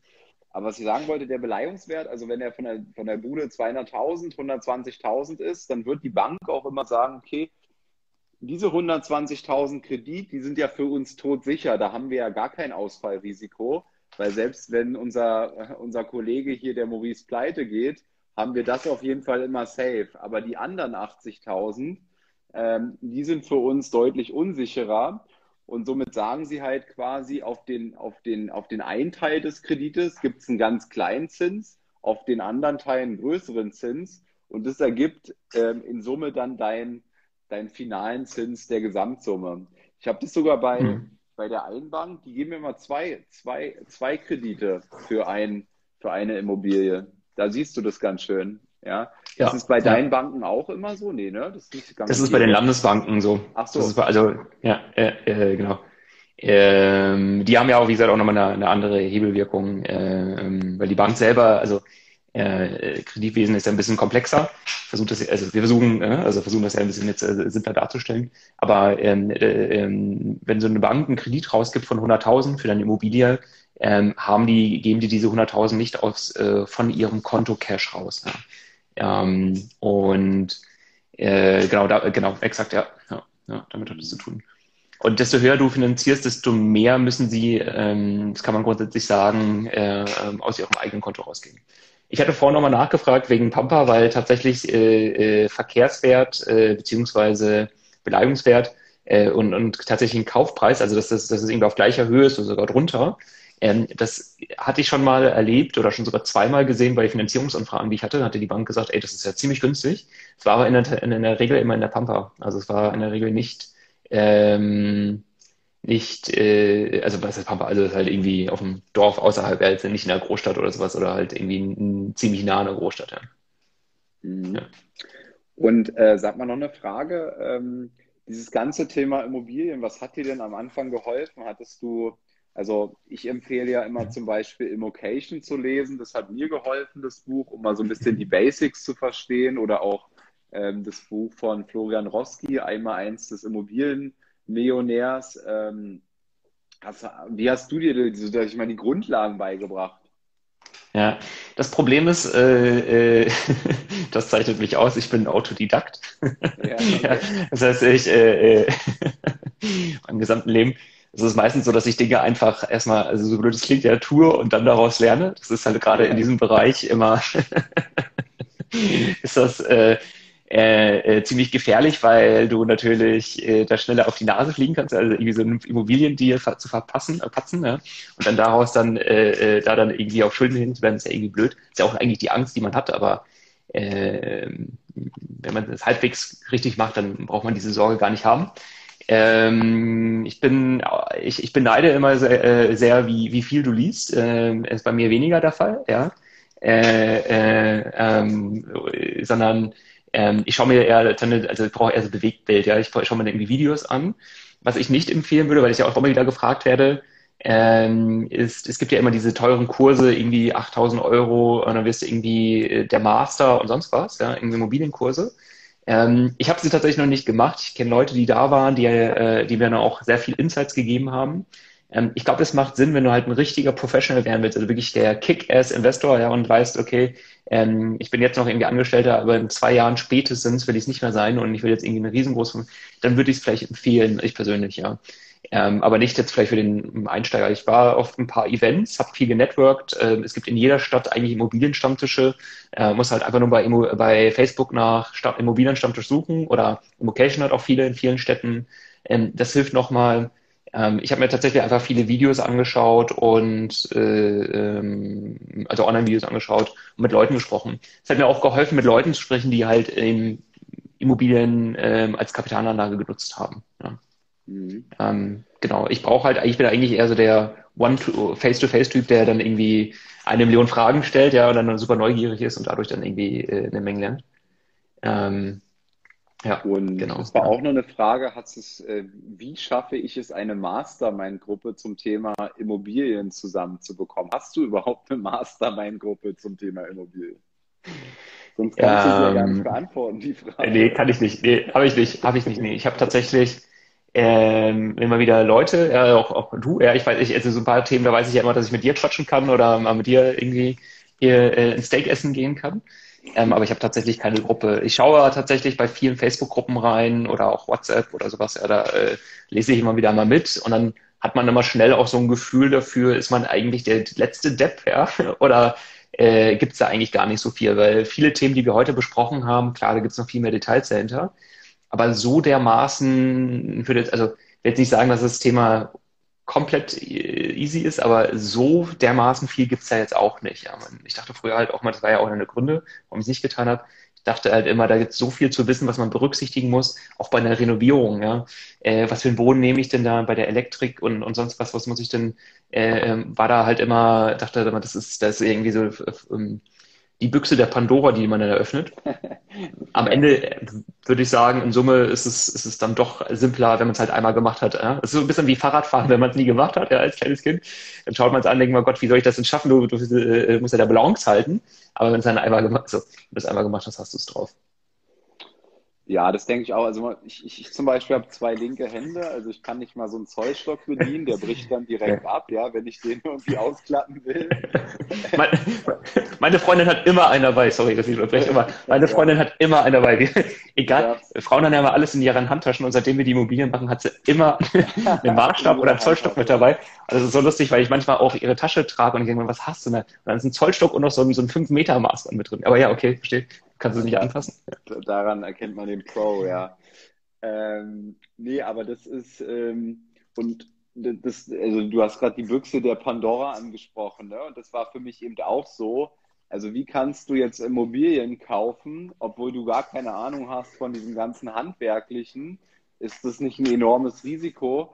Aber ich denke, so mit, mit, mit gesundem Menschenverstand kommst du da eben schon ganz, ganz weit, ja. Und ähm, du musst, du ja. musst nicht in allem der Super Pro sein, ähm, um, um halt mit Immobilien oder um in Immobilien zu investieren. Ja, ja. in der Tat, ja. ja. Ähm, warte mal, ich schaue noch mal. Ich glaube, ansonsten Habt ihr sonst noch eine Frage hier? Ähm, wir haben bestimmt wieder ganz viele vergessen, so wie immer. Ähm, ja, ich versuche auch die ganze Zeit immer so ganz äh, heimlich irgendwie runterzuschauen und zu gucken, was es so gibt, aber ja, äh, äh, ja genau. Ähm, ja, Tilgung kommt halt, kam irgendwie häufiger vor, hatten wir darüber gesprochen, ähm, ist halt natürlich in der Tat äh, äh, wirklich ein Thema. Ja, also ähm, ähm, das, das, das fällt mir auch tatsächlich auf, weil ähm, wenn ich halt mit anderen Leuten spreche, die investieren, ähm, die Tilgung ist natürlich ein entscheidender Faktor. Also wenn ich, äh, wenn ich, es gibt viele Banken, die auch bei hohen Finanzierungen ein Prozent äh, Tilgung akzeptieren. Ja, unsere, deine und meine Lieblingsbank, die macht das ja auch. Ähm, oder halt eben, ob ich ein Prozent tilge oder drei Prozent. Bei einem Prozent hast du in der Regel ja deutlich mehr Cashflow. Du zahlst halt irgendwie nur über, wie viel sind das? 64 Jahre in der Regel dann ab ähm, und, und im Durchschnitt. Und äh, damit kannst du dir natürlich eine Menge Cashflow generieren, ähm, weil ich habe letztens die Diskussion gehabt, auch mit jemandem, der sagte, ja, wir haben eine Wohnung gekauft und so weiter und äh, finanziert und Kredit und so. Und dann sagte der halt, er hat nur ein Prozent ähm, Tilgung. Und das ist auch gar nicht mal so, äh, äh, gar nicht mal unschlau. Ja? Das ist ja eigentlich relativ, äh, könnte sogar äh, ziemlich smart sein. Gab hier auch zwischendurch mal den, die Anmerkungen im Chat hier, ähm, äh, warum denn tilgen, wenn man äh, das Geld besser anlegen kann. In der Tat, ja, eine niedrige Tilgung führt ja ähm, dazu, dass du in der äh, Regel mehr Cashflow hast, dass du mehr, äh, natürlich auch langfristig mehr Steuer, ähm, mehr, mehr Zinskosten hast. Ja. Ähm, klar, willst du keine Kosten haben, ähm, aber die Zinskosten kannst du ja steuerlich geltend machen. Das macht schon mal einen Unterschied. Ähm, so. Ähm, deswegen macht eine, eine niedrige Tilgung bei deiner Immobilie, bei deiner Kapitalanlage äh, schon Sinn, wenn du halt, wie gesagt, viel Cashflow haben willst. Wenn du aber halt sagst, hey, das mache ich irgendwie nebenher und ich möchte einfach so schnell wie möglich schuldenfrei sein und dann irgendwie von fünf oder zehn Immobilien davon leben, äh, äh so wie ich das halt anfangs dachte, ja, weil ich halt dachte, komm, mach plus minus null, aber schnellstmöglich abgezahlt und dann kann ich halt, habe ich, kann ich halt mit tibetischen Mönchen meditieren, weil ich habe dann auch keine ähm, äh, Zinskosten mehr, oder keine Zinsen mehr, die ich zahlen muss, ähm, kein Kredit mehr, den ich legen muss. Ähm, aber das ist halt in der Tat äh, äh, je nach Strategie äh, dann der, der Aspekte. Also man muss sich halt Gedanken machen, wie möchte man tilgen. Ne? Und auch klar, wie viel Eigenkapital nimmst du mit rein? Das ist auch, fällt mir auch immer wieder häufiger auf. Das war, glaube ich, auch eine der Fragen hier, die du mir geschickt hast. Ähm, desto weniger Eigenkapital du einbringst und desto höher du finanzierst, das hast du ja auch gemacht, das haben wir beide ja gemacht in vielen Fällen, desto besser ähm, ist es ja rein rechnerisch, weil du dann halt auf das eingesetzte Kapital einfach eine deutlich höhere Rendite hast. Ähm, übrigens kam da auch vorhin die Frage hier äh, im Chat auf, ähm, äh, welches Tool wir, äh, was man, wie man dann die Wirtschaftlichkeit berechnet. Da gibt es halt von Immocation Tools, ähm, die das, äh, die dann berechnen. Das ist dieser ähm, äh, ich habe vergessen, wie das Tool heißt, aber da gibt es ein Tool von denen. Location Kalkulationstabelle muss man einfach nur mal genau. googeln. Ja. Die haben wohl gemerkt eine ganze Menge, aber es gibt eigentlich nur ein Tool und nur einen Reiter, auch dieser Excel, das nennt sich Cockpit, ja. Ähm, nur das ist wichtig, alles andere äh, nutze ich eigentlich gar nicht von denen. Ähm, und äh, ähm, ähm, genau, und da, damit schaue ich mir dann halt etwas an. Und da sieht man auch auf das eingesetzte Kapital, wie viel Rendite man hat. Also rein auf eben ähm, einen an, den, an der Rendite der monatlichen Miete, die man zurückbekommt. Aber man kann sich auch anschauen auf Basis des Wertzuwachses. Ja, weil, wie gesagt, die Immobilie steigt ja in Wert und für das eingesetzte Kapital, wenn wir diese 100.000 Immobilie nehmen, ähm, du kaufst die 200.000, aber mit den Jahren wird es ja mehr wert und du bekommst ja auch noch ähm, ähm deine, deine, äh, deine Miete, äh, tilgst natürlich auch äh, äh, den Kredit aber nichtsdestotrotz äh, hast du ja beides. Du hast eine Wertsteigerung und, und das berechnen die auch. Und auf das eingesetzte Kapital, desto weniger du einsetzt und höher finanzierst, desto besser ist es. Aber musst dir natürlich auch bewusst darüber sein, dass du dich dann natürlich überverschuldest. Ja. Ähm, äh, oder was heißt überverschuldest, aber dass du natürlich einen, einen, einen relativ hohen äh, Kredit aufnimmst. Das muss per se nicht schlecht sein, aber ähm, birgt natürlich mal ein bisschen mehr Risiko. Ja. Mhm. Ich hatte auch einen kurzen Moment, also, äh, vielleicht auch mal so ein bisschen Downside. Ich habe einen kurzen Moment auch ziemlich Schiss ähm, weil ich ja letztes Jahr ziemlich viel eingekauft habe. Ja, ähm, ähm, vor allem zwei Faktoren. Einmal Berlin, äh, viele Wohnungen. Und dann war halt Mietpreisbremse okay, ja, und dann kam halt Mietendeckel. Das war halt so ein Thema, äh, wo ich dachte, pff, ich nicht gedacht, dass der tatsächlich so in der Form kommt, ja, aber kam. Und dann auch noch Corona, ja, mit diesen möblierten Wohnungen. Und dann dachte ich halt, Moment, verdammt, jetzt äh, habe ich da irgendwie mehrere Monate Leerstand. Äh, äh, vielleicht war es doch nicht so gut. Und vor allem habe ich ja 110, 115 Prozent finanziert. Das heißt, ähm, die, die, wenn Sie die Immobilie nehmen, die waren ja 100.000 wert plus Nebenkosten. Das heißt, ich habe da irgendwie einen Kredit drauf laufen von 115.000 äh, auf eine Immobilie, die 100.000 Marktwert hat. Ähm, das hat ja die Bank nur gemacht, weil sie halt äh, entsprechend äh, meine Bonität gewertschätzt hat.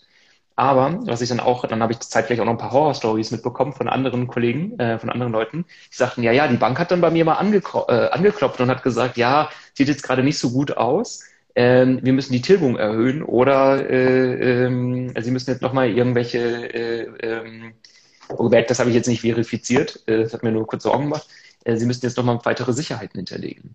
Und äh, dann dachte ich auch einen kurzen Moment da, vielleicht ist es doch nicht so gut, ähm, gerade halt diese Überschuldung zu haben. Also eine Bank kam zu mir und sagte, sie müssten jetzt eine Lebensversicherung abschließen. die wollte, dass ich eine Lebensversicherung abschließe, denn wenn ich dann jetzt dann auch jetzt doch äh, äh jetzt bei der hohen Kreditsumme, die ich ja total habe, äh, äh, draufgehen sollte, dann ist es ja ganz gut, wenn da so ein bisschen Geld dann nochmal eingespielt wird. Aber ich glaube, das, äh, das ist tatsächlich auch, weil hier gerade die Frage kam, jetzt kommen hier ganz viele Fragen. Ähm, äh, bei mir kommen die Fragen immer nicht digital, die kommen mir mal reingeflogen auf Zetteln. ähm, ja, geil. Ähm, diese, diese, das hätte ich auch gern. diese, diese, Nach, diese Nachbeleihung, ne? also wenn eine Immobilienblase, also mal angenommen, die Preise gehen richtig in den Keller und du bist jetzt auf dieser 115 Prozent Finanzierung, ähm, dann kann eben deine Bank von dir auch sagen, äh, verlangen, dass du das Objekt nachbeleihen musst und weitere Sicherheiten bieten musst. Ne? Und das könnte dann tatsächlich ähm, ähm, ein, ein zu bedenkendes Risiko sein.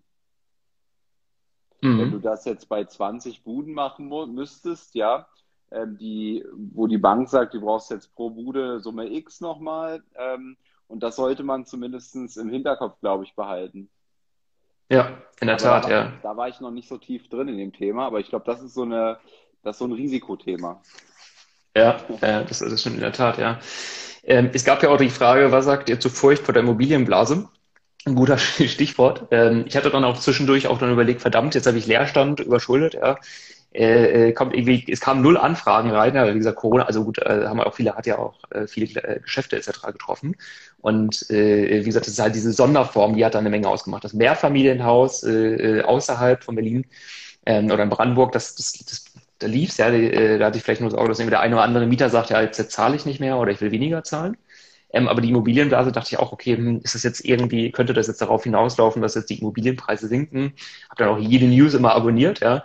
Ähm, aber dann war mir auch relativ schnell klar, okay, der Wohnungsmarkt, der Mietmarkt, also der äh, von ähm, ähm, der normale Mietmarkt, der ist nicht davon betroffen. Ähm, die wohl, wohlgemerkte Gewerbemarkt, ja, also eine Gewerbeimmobilie, die war davon betroffen. Die sind ja, glaube ich, sogar statistisch gesehen, glaube ich, sogar 20, 30 Prozent, ja, 20 Prozent, glaube ich, teilweise runtergegangen sind trotzdem noch immer arschteuer. Also würde ich immer noch, äh, äh, äh, es ist immer noch absurd, ja, für die gleiche Wohnung, nur als Gewerbe zahlst du immer noch äh, irgendwie ein paar tausend mehr auf einen Quadratmeter, nur weil es Gewerbe ist.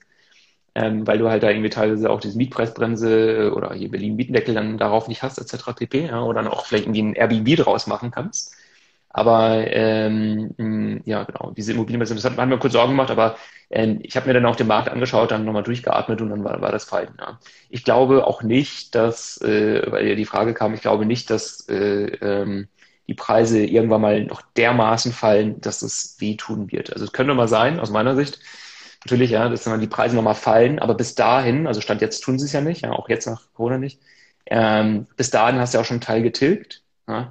Ähm, das heißt, selbst wenn sie mal nochmal um 20 Prozent fallen, zu dem Zeitpunkt, hast du ja schon mal vielleicht auch sogar schon diese 20 Prozent getilgt, ja. Das heißt, du bist dann immer noch plus minus null, ähm, rein rechnerisch, aber langfristig geht es eigentlich in der Regel immer aufwärts. Arthur, ich muss dich unterbrechen, das ist aber ein schönes Schlusswort, ähm, weil daran ja. glaube ich auch, sonst würden wir das wahrscheinlich auch nicht so tun, wie wir es tun.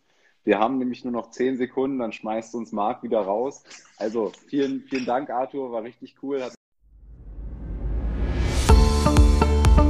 Das war eine weitere Folge des Podcasts Erfolg ist kein Zufall von Maurice Borg. Bitte nimm dir eine Minute und unterstütze uns mit einer Bewertung. Folge Maurice Borg bei Instagram und profitiere von seinen täglichen Buchausschnitten aus den besten Büchern unserer Zeit. Sein Profilname ist mb-maurice-borg.